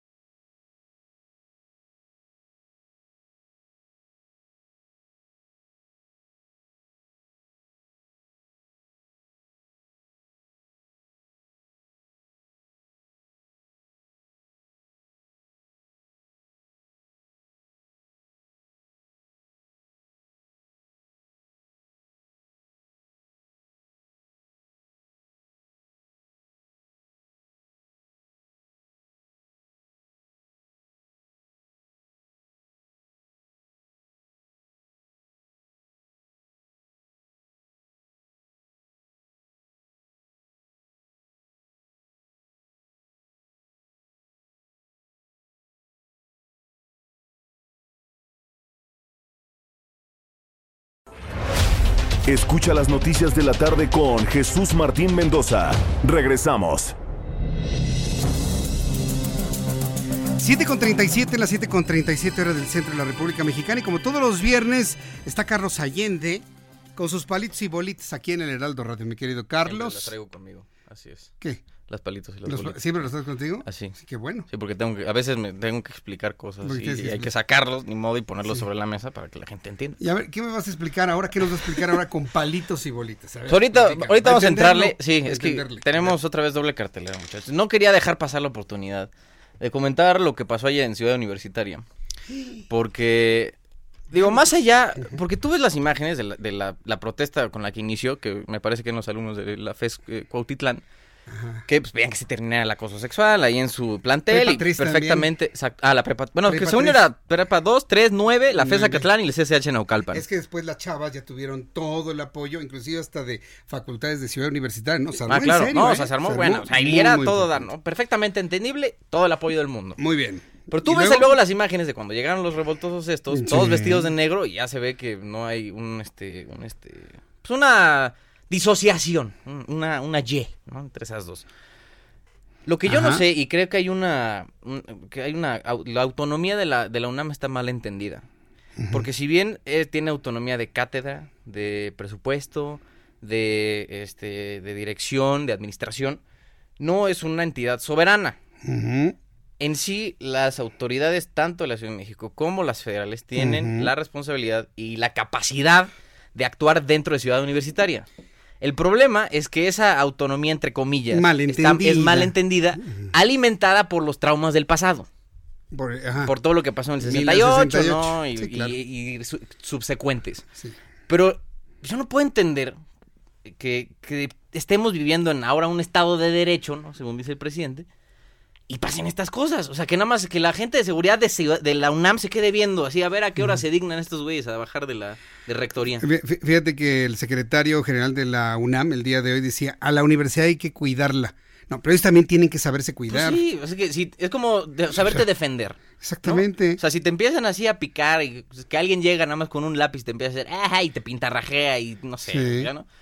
¿Qué vas a hacer? Están Le- inermes. Le sueltas un trancazo, ¿estás de acuerdo? Sí, Pues sí, lo, lo sometes si tú quieres, lo abras, lo Sí, sometes y lo controlas. acabó. La, me- la menos violencia posible.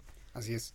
Pero a veces es necesario. Pero si la violencia la entiendes como enfrentar y mantener el orden, si eso es violentar el derecho a la manifestación, si eso es violentar el derecho No, humano, pero es que, no hay a ver, posibilidad de está bien, nada. pero es que cuando, cuando- hay que poner la línea clara entre cuándo empieza tu derecho y cuándo empieza el de los demás. ¿Y tú crees que Rosario Piedra sepa poner esas líneas? Pues ojalá, ¿no? La neta, yo creo que no. Es que, ¿sabes qué? que Vi, el, no. vi, el, vi el video, que ya nos estamos desviando mucho del tema que Sí, quería ya tocar, sé, pero está bueno. A ver, no ¿viste pasa nada, nada más quiero tocar el, el de Es que Rosario muchas Es que, ¿sabes qué? No, durísimo. A ver. Pero es que, a ver, lo de Rosario Piedra, que yo estaba escuchando luego una entrevista que le hicieron igual en el radio, que decía lo del tuit hackeado, Ah. que decía, este, las medios chayoteros que compórtense y tergiversan todo.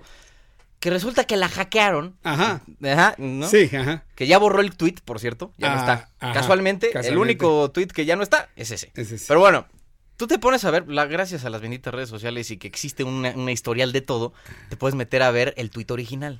Y ese tweet tenía un link. Y ese link iba a la página de Rosario Robles de Facebook. De Rosario Y Ibarra. fu- De, Rosario, Piedra, perdón. ajá. Yo me estoy aquí haciendo con... Rosario Piedra a su página de Facebook. Tú decías, bueno, pues qué hackers tan buena onda que le redirigieron a su página de Facebook, mano. Qué, qué O conscientes, sea, qué ¿no? conscientes, Sí, ¿no? Qué- carnales. Qué Híjole. buenos carnales son. Sí, y la señora negándolo. Yo decía, bueno, a ver, si usted cree que los medios son chat, está bien, pero dígalo, ¿no? O sea, pues, si eso es lo que cree, pues adelante. Está en todo su derecho. Tiene el derecho a la libre manifestación No, de las ideas. No, no, no, no saben ni lo que son chayeteros. Hoy alguien Oye, que hable sí. de un medio chayetero es porque le está dando dinero el gobierno actual.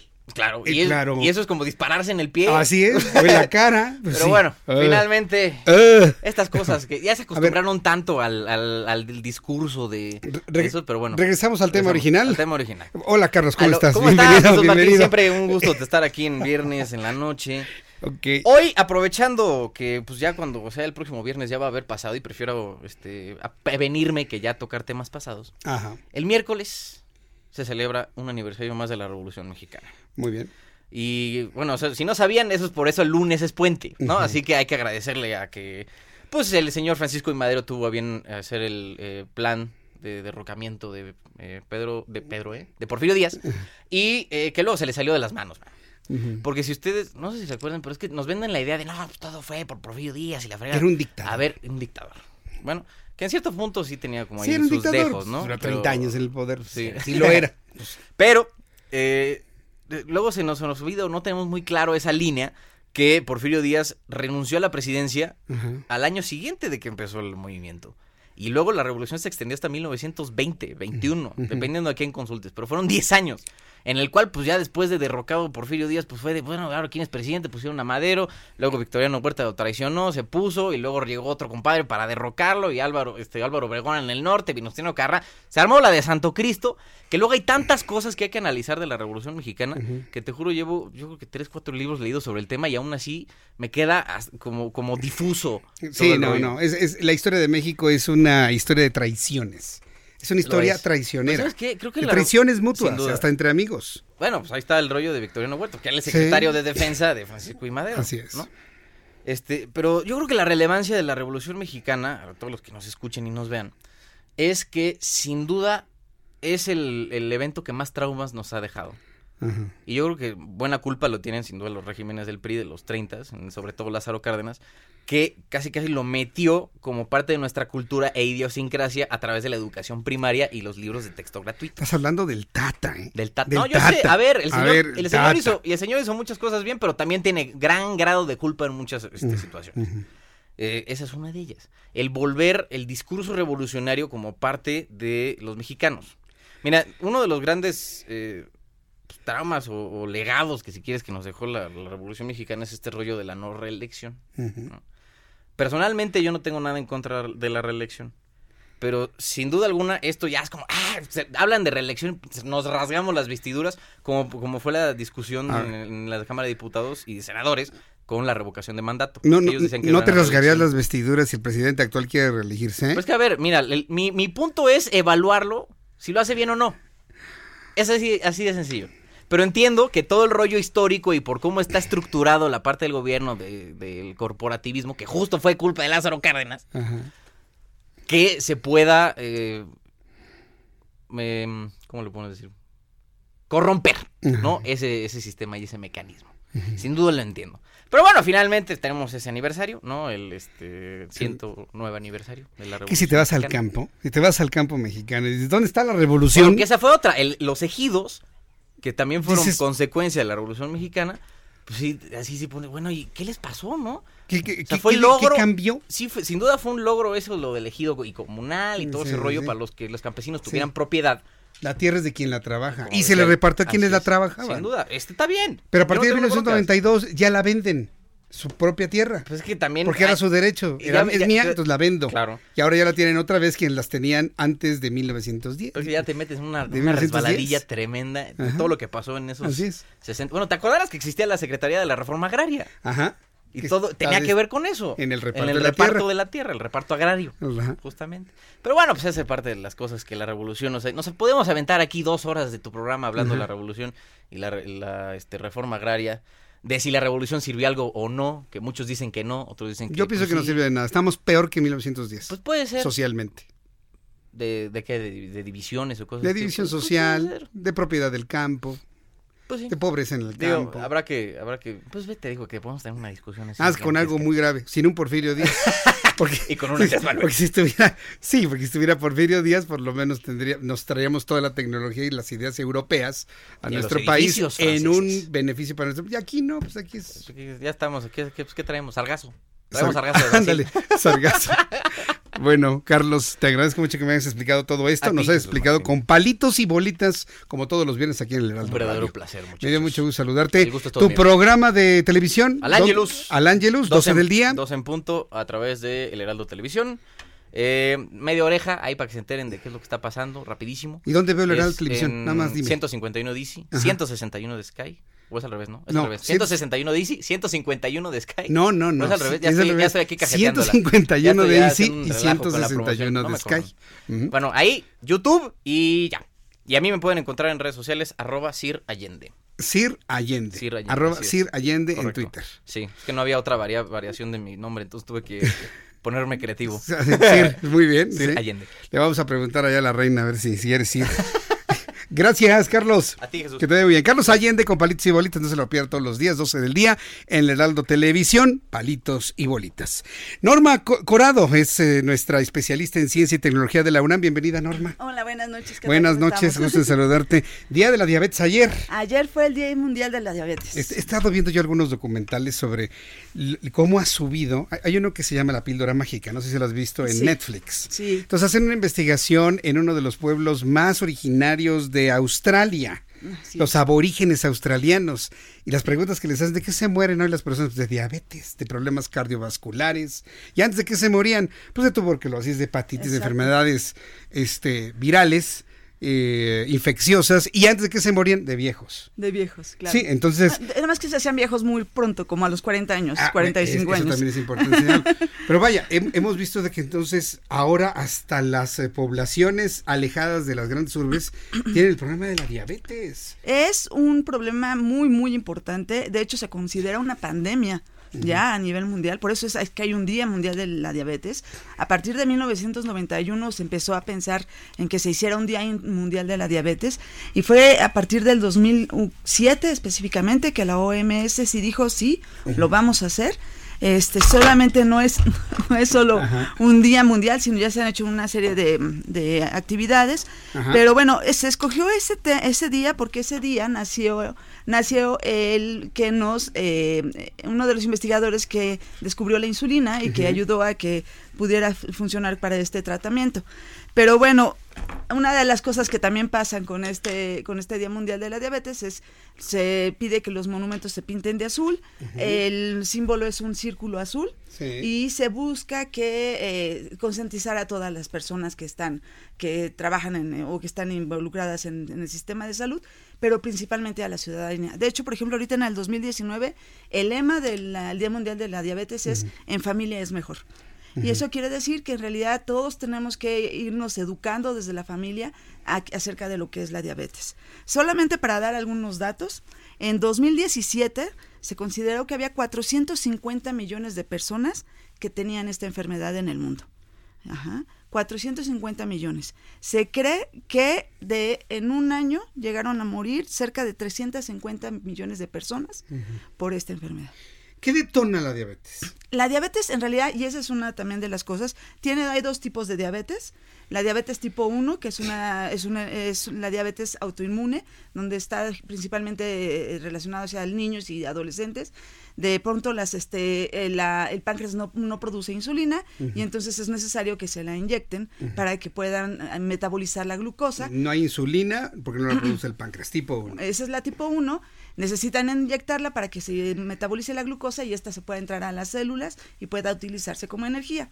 La tipo 2 en realidad es una eh, diabetes más de tipo de herencia, tiene que ver con factores hereditarios, con problemas de sobrepeso, con problemas eh, genéticos también. O sea, hay una cierta mm, líneas directas. Si mis padres o mis abuelos fueron este, diabéticos, la posibilidad de que yo sea diabética tipo 2 es mucho más alta.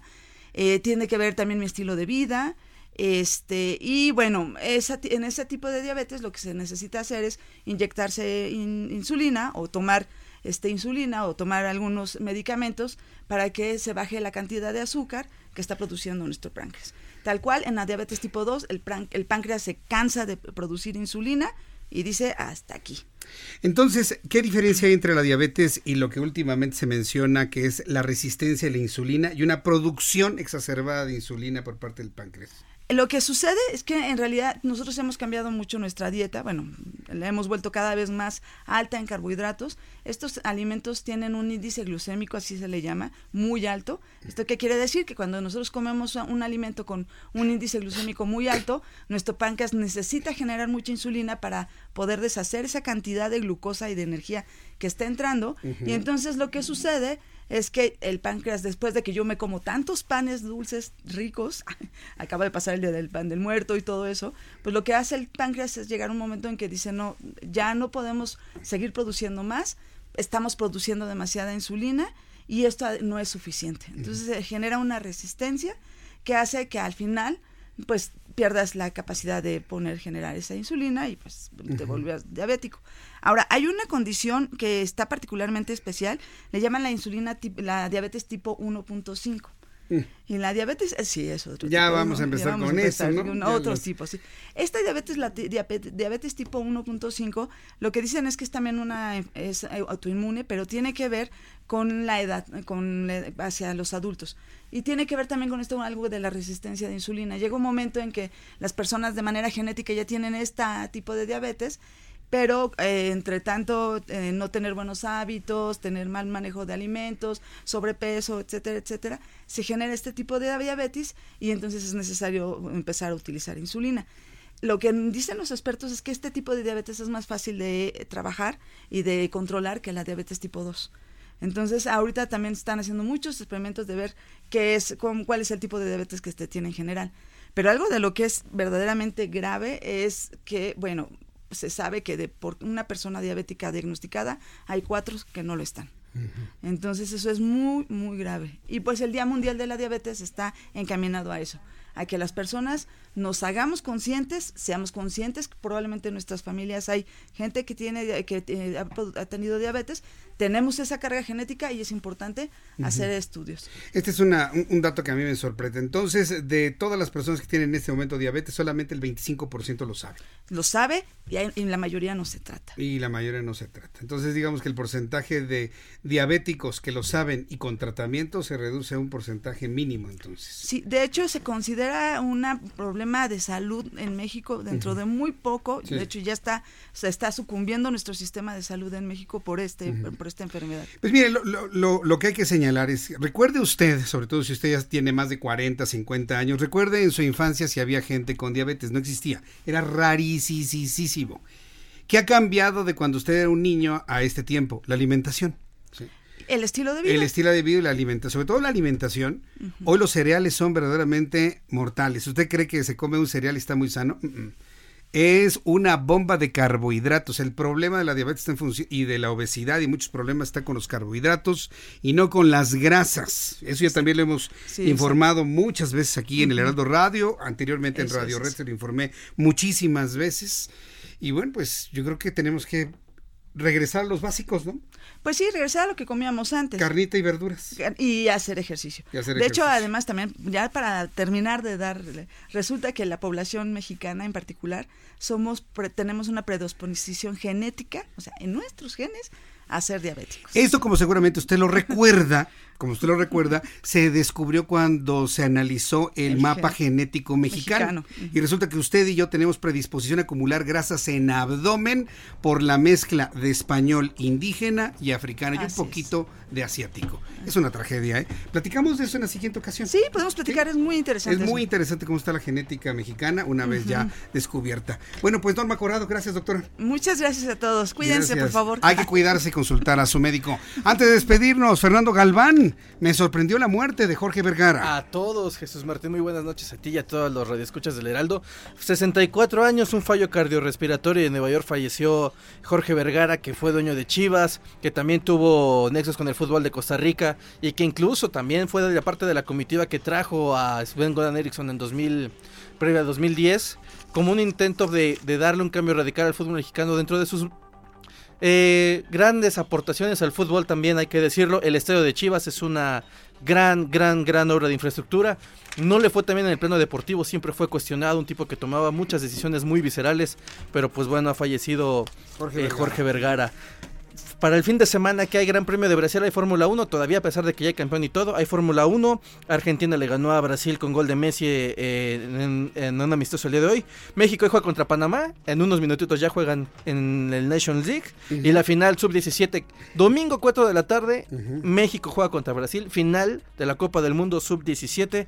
Y ayer, Jesús Martín, se armaron los catorrazos en la NFL, ¿viste? Ah, sí, oye, con el, un Con el casco, No, sí. qué cosa más. Este tipo llamado Miles Garrett le quitó el casco al coreback de los acereros y le metió el le metió un casco, Dios santo. Está suspendido de manera indefinida, pero no nada más él, Y mucha la víctima gente. está bien de milagro. Sí, ¿eh? sí, no, un no, no, cascazo eh, así. O sea, porque son tipos trabajados, son máquinas, porque se nos da, no- nos da a ti, a, a ti y a mí y no- ya ahí nos quedamos. Ajá. Fernando Calvar, muchas gracias por la información deportiva. Muy buenas noches. Buenas noches, ya nos vamos. A continuación, Manuel Zamacona con toda la información de la capital. Yo soy Jesús Martín Mendoza. Los espero próximo lunes, 2 de la tarde, Heraldo Televisión. Próximo, eh, bueno, próximo lunes, 2 de la tarde, Heraldo Televisión, 6 de la tarde, Heraldo Radio. Hay una información de último momento que se está generando. Murió finalmente el agresor de la escuela secundaria del sur de California. Con eso son tres las personas fallecidas en la agresión junto con el propio agresor de 19 años de 16 años de edad. El fallecimiento ocurrió a las 5 y media de la tarde, tiempo del centro de México. Con esto nos despedimos. Gracias por su atención. Que tenga un buen fin de semana, fin de semana largo. Pero el lunes trabajamos. Lo espero aquí en el Heraldo. Gracias.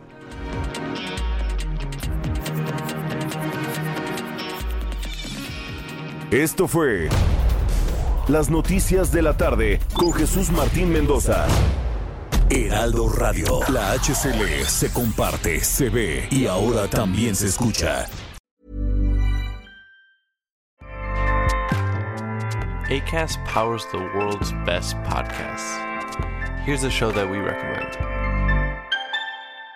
The Real Housewives is a guilty pleasure for most, but if you're looking to not feel guilty about that pleasure, tune in to Everything Iconic with me, Danny Pellegrino, where I break down all the messy moments and behind the scenes antics of Bravo's popular franchise. And on Everything Iconic, I also interview celebrity guests like Kelly Ripa, Kiki Palmer, Drew Barrymore, Cameron Diaz, and more about their guilty pleasures, their past work, and so much more. So if you're pop culture obsessed and find yourself watching way too much reality TV like me, tune in to Everything Iconic with Danny Pellegrino wherever you listen to podcasts. ACAST helps creators launch, grow, and monetize their podcasts everywhere. ACAST.com.